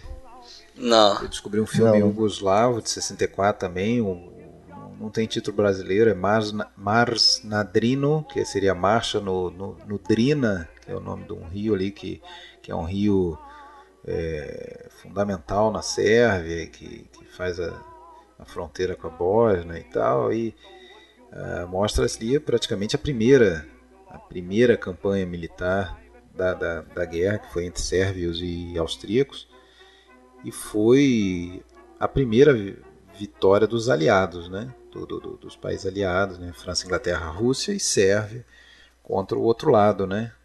Contra o, o como eles falam aí os potências centrais, né? De Áustria, Hungria, Alemanha e, e acho que a Bulgária também estava tava com eles na, na, parada. E é um bom filme, é um bom filme, aquela cara de filme húngaro, apesar de não ser bem húngaro, né? É, vale a pena dar uma, uma pesquisada. Vocês têm mais algum tardio? Ah, é, tem, temos que falar do italiano, né? Vontade de um General, filme de 70 do Francesco Rossi. Rossi Francesco Rossi, O Homem Contro, A Vontade de um General. E, porra, esse vai fundo na questão do absurdo, né? Representado nesse, nesse general completamente é, é, obcecado lá do, do, do Alan Cuny. Você viu, né? Você gostou também, né, Fábio? Bah, adorei. Adorei. Filmaço. De novo, em torno daquele tema da. Eu nem quero da falar deserção. muito dele porque eu vou fazer ainda ele não dicas triplas. Tá, então vamos, vamos ah, só sim, deixar assim. Uma vez, né? Filmaço. Vamos deixar aqui um é, filmaço. Vamos te, vamos, vamos te chamar. Não, me, me, me, abriu a vontade de conhecer mais do, do Rossi, que o, que o Alexandre também gosta bastante. Primeiro filme que eu vejo dele. É um pouco, Caramba. É, eu, eu, vi pouco dele, vi eu acho que uns cinco filmes, mas gostei de todos. O interessante desse filme é que eu não conhecia esse aquele ator que faz o principal ali, né? Eu fui atrás, é um ator americano, acho que é Franchetti, Marco Franchetti, Franchetti. E esse cara virou assaltante de banco, cara, na vida real. Ele foi condenado. Sucesso ele, na carreira. Ele foi condenado a assaltar banco e, e morreu na, na, cadeia. O que chega até aquela cena final é esse? poucos anos. É esse ator? Que tá naquela cena final? O... É, o, o, jovem, né? O eu achei, jovem, o, eu achei ele muito parecido com Alain Delon lá no tempo do, do Leopardo. Até fui olhar é, pra ver lembra bastante. Lembra bastante. É, ali você tem personagem do general, que é o Alan Cuny, você tem um outro oficial é, que é o do Jean Maria Volonté, para mim também é um magnífico ator. Né? Ótimo. É, e, e, tem esse rapaz aí que eu não conheci, tem essa história é, esquisitíssima aí. Né? Vamos deixar pro Tem até hoje, né? Até hoje, até hoje a gente tem de vez em quando pipocando filme aí, né? Você já citou o documentário do Peter Jackson, que que é legal é que ele pega imagens lá do Imperial War Museum e colorizou imagens, né? Restaurou imagens, Não colorizou, só isso, né, botou, botou áudio. Restaurou, botou áudio, né? fez o trabalho de fole, né? De sonoplastia e, e, e desacelerou também, né? Ah, sim, sim. É, tem aquele problema da velocidade dos filmes mais antigos e tal. Ele corrige aquilo para deixar o movimento nem sei como é que ele faz, fez isso. Deve ter tido que inserir frames, sei lá. Mas ficou muito bom esse trabalho dele aí, né? They Shall Not Grow Old, um filme é, de 2018. Eles não envelhecerão. Ver, eles não envelhecerão. É... Tem o Lendas da e Paixão. Aí, vamos... Lembra do Lendas não, da vocês querem citar, citar rapidamente vários filmes aí que a gente não citou aqui, só para aquela galera que. Pô, mas vocês não falaram nesse filme, não sei o que. É, não lá. dá pra falar tudo, né? Vamos lá. Mas vamos, vamos lá. O, tem o Patrulha da Madrugada, do Down Patrol de 1930, acho que você citou, talvez, né? Do Howard do Hawks. Hawks. Não, não cheguei a citar hoje, não, mas tava, tava anotado. Tem, Tem 41 do mesmo Howard Hawks, o Sargento York, que é um filme de Primeira Guerra também bastante famoso, que eu acho que é aquele filme de Primeira Guerra já olhando para a Segunda Guerra, né? Total. O pano de fundo é a Primeira Guerra, mas é um filme feito para propaganda da Segunda Guerra, né? sem dúvida.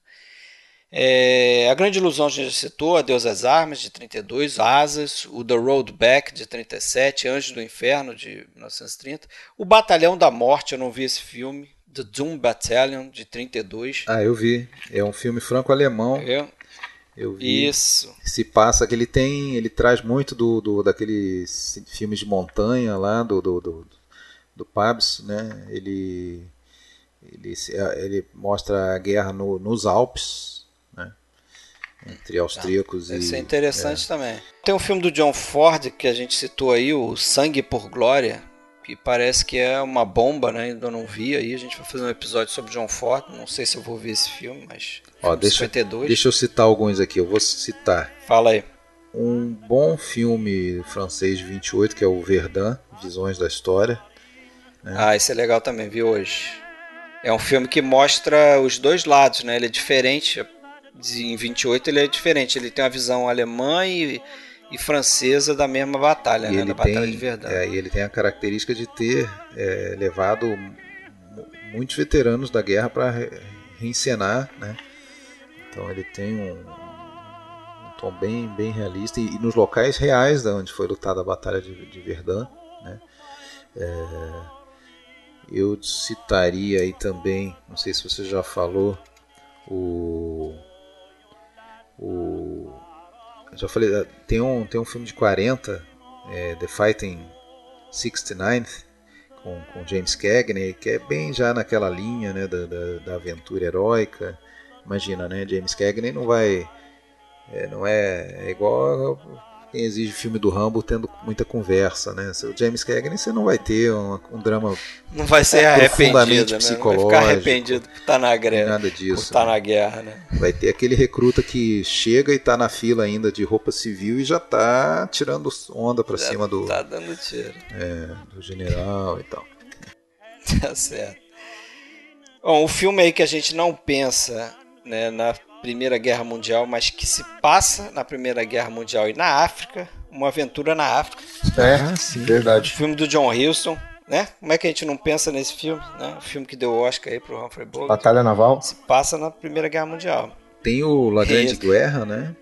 Tem o La Grande Guerra, um filme comédia italiana do Mario Monicelli com com o Alberto Sordi e o Vittorio Gassman, um, um filme relevante até dá para dizer, né? Apesar que apesar de ter aí dois grandes atores comediantes e o filme tem um tom de comédia, ele tem um, um final também que não é nada engraçado.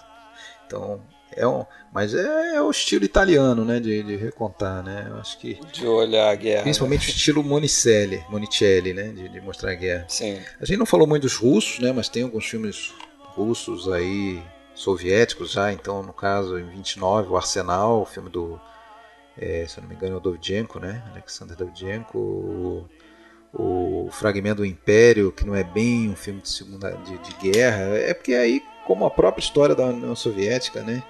que misturou um pouco a questão da revolução com a questão da, da Primeira Guerra, inclusive causou a saída é. deles, e esses filmes ficam misturados, né? O Fragmento do Império, que eu ouvi falar, outubro, baixei, né? Vi, é um do, do Eisenstein se passa ao longo da Primeira Guerra, né? Só que é um evento da Revolução. Pois é.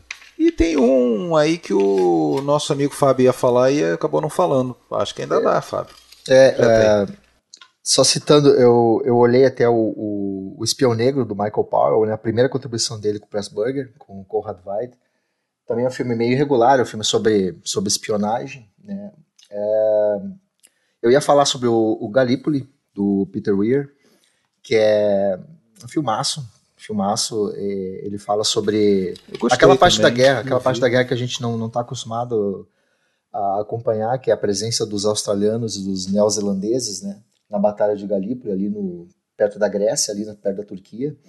E, e, é interessante porque é basicamente um filme sobre, sobre desperdício de, de talento, sobre, sobre amizade. É, tem o Mel Gibson, começo de carreira, depois do, do Mad Max ali, É um filme que vai alternar um pouco o protagonismo entre ele e o personagem do Mark Lee, né? O cara que depois vai fazer muita série de TV. Mas o, o, o Peter Weir faz uma coisa bem interessante, porque ele vai usar uma analogia, porque são dois corredores que acabam indo para o exército, né? E, e, o exército australiano ali estava ligado ao exército britânico, que acaba fazendo um monte de bobagem nessa batalha. Inclusive, as bobagens do exército britânico causaram a demissão do Churchill quando ele era, quando ele não era primeiro-ministro, né? Quando ele era primeiro Lorde do Almirantado. E aí o Weir faz uma coisa bem interessante porque ele vai comparar a, a corrida, a largada das corridas deles, né, que eles disputam 100 metros, eles são, são grandes corredores, com aquela, aquela corrida, cada vez que aquela coisa estúpida da guerra, que a gente tem o, alguém apitando e os soldados levantando das trincheiras e saindo correndo em direção à terra de ninguém, eles são massacrados. E é o mesmo tipo de, de analogia, de você apitar e a pessoa sair correndo, só que no caso, indicando bem a coisa do desperdício, né? Tem uma trilha um pouco estranha do, do Tangerine Dream, não sei se o Alexandre também sentiu. Me lembrou Lady Hawk ali, com aquela trilha de, de percussão, de, de batida eletrônica. Mas eu achei um filmaço. Ah, também. sim, a trilha achei... sonora. A trilha sonora é interessantíssima. É, e tem o final, o final é aquele, a, a tradição também dos, dos frames congelados, lá no estilo do, do, dos incompreendidos, podcasts também, que, que deixa aquela, aquela imagem estática para a gente parar e, e, ficar pensando justamente nisso, na questão do, do, desperdício, da bobagem, da guerra. Inclusive, Alexandre, com um cara que vai, vai, vai recapitular aquilo que a gente viu no documentário do, Peter Jackson, que não tinha idade para ir para a guerra, mas que, que falsifica ah, documentos sim. e vai para a guerra. Que mentiu também. a idade, né? É, exato, é. Exato. Verdade, isso. E o outro que você queria comentar, o Ace High, né? É, legalzinho, o Ace High é do Jack Gold, tem um baita elenco, Malcolm McDowell. Isso eu não consegui ver. Ele, é, ele é divertido, é legalzinho, ele fala um pouco sobre heroísmo, não é aquele heroísmo fanista, ele é um heroísmo questionador é, sobre um, um, pelotão, um grupo de, de, de, aviação. Também fala muito da coisa da juventude, do desperdício dos jovens. Tem, tem boas cenas aéreas, apesar de usar aquele hair projection, que é um, já estava meio ultrapassado em 77. Mas a, o que eu acho a grande bobagem aí é que o filme é de 76, né? Ele vai estrear no, no Brasil em 77, 78 Aí algum esperto transformou esses Haig em asas do espaço, porque obviamente ali ele já tinha uma já tinha né? uma concorrência das guerras espaciais ali em 77. Ele passou batido, pouca gente é. conhece, mas ele é divertido. Ele é bem divertido. Vale a pena ver pelo, pelo, pelo elenco também. É, década de 70 tem o filme do Dalton Trumbo aí, né? Que a gente até comentou antes. É, eu não Johnny gosto, vai à guerra, Johnny. Got His Guns. Cara, esse filme não consegui terminar de ver também porque achei meio enfadonho. Esse eu nunca eu, vi. Um dia eu vou tentar revê-lo. Tem gente que gosta muito. E eu descobri que é, e em 2019 provavelmente teremos outro filme sobre a Primeira Guerra Mundial, um filme chamado até o momento de 1917. É, eu já escutei. Um filme dele. que está sendo vai ser dirigido pelo Sam Mendes, está em produção com aquele Benedict Cumberbatch. Então, falando aí de uma missão impossível de dois soldados na Primeira Guerra Mundial. Já saiu um trailer, alguma coisa dele, parece promissor, mas... Vamos... É, vamos ver, né? Tem que esperar. É, meus amigos. Mas e aí, mais, mais alguma coisa? Ou encerramos aí a Grande Guerra num grande Só episódio? Só lamento que a gente tenha tido esse tema para tantos filmes. Eu preferia não ter esses filmes e não ter tido a Primeira Guerra. É. Mas, infelizmente, ela existiu. Os filmes estão aí. Uh, um retrato histórico e artístico da guerra que talvez tenha sido. Só perde para a segunda, né, em termos de, de filmes envolvidos com ela. Né, eu acho. acho que, sem dúvida, só, só perde para a Segunda Guerra. Né? Provavelmente. Guerra do Vietnã tem muita coisa também, né? É. Mas é, próximo episódio vai ser uma coisa mais leve aí. Vamos fechar a filmografia do John Ford. mais leve. Né? Muito tiro vamos também. Só matar né? uns índios e tal. Né? Coisa pequena. Matar uns índios. A guerra, vamos fazer guerra contra os índios. Só aí. matar uns facínoras por aí. Isso. E a gente vai focar em três filmes, né, Alexandre? Me ajuda aí. O Depois do Vendaval. Audazes e Malditos depois do Vendaval e O Homem que, o homem matou, que matou o Facínora. né? Opa.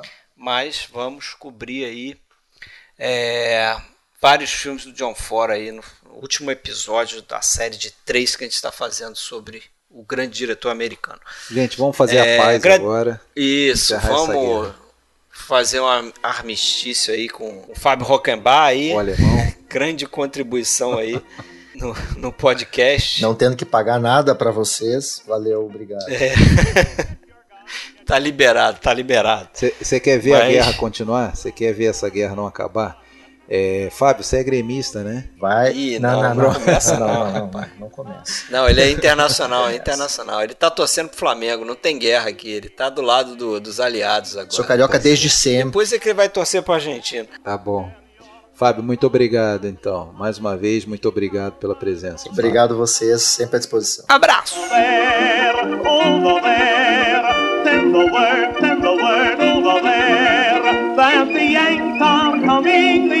Are coming, the drums from coming everywhere. So prepare, say a prayer, send the word.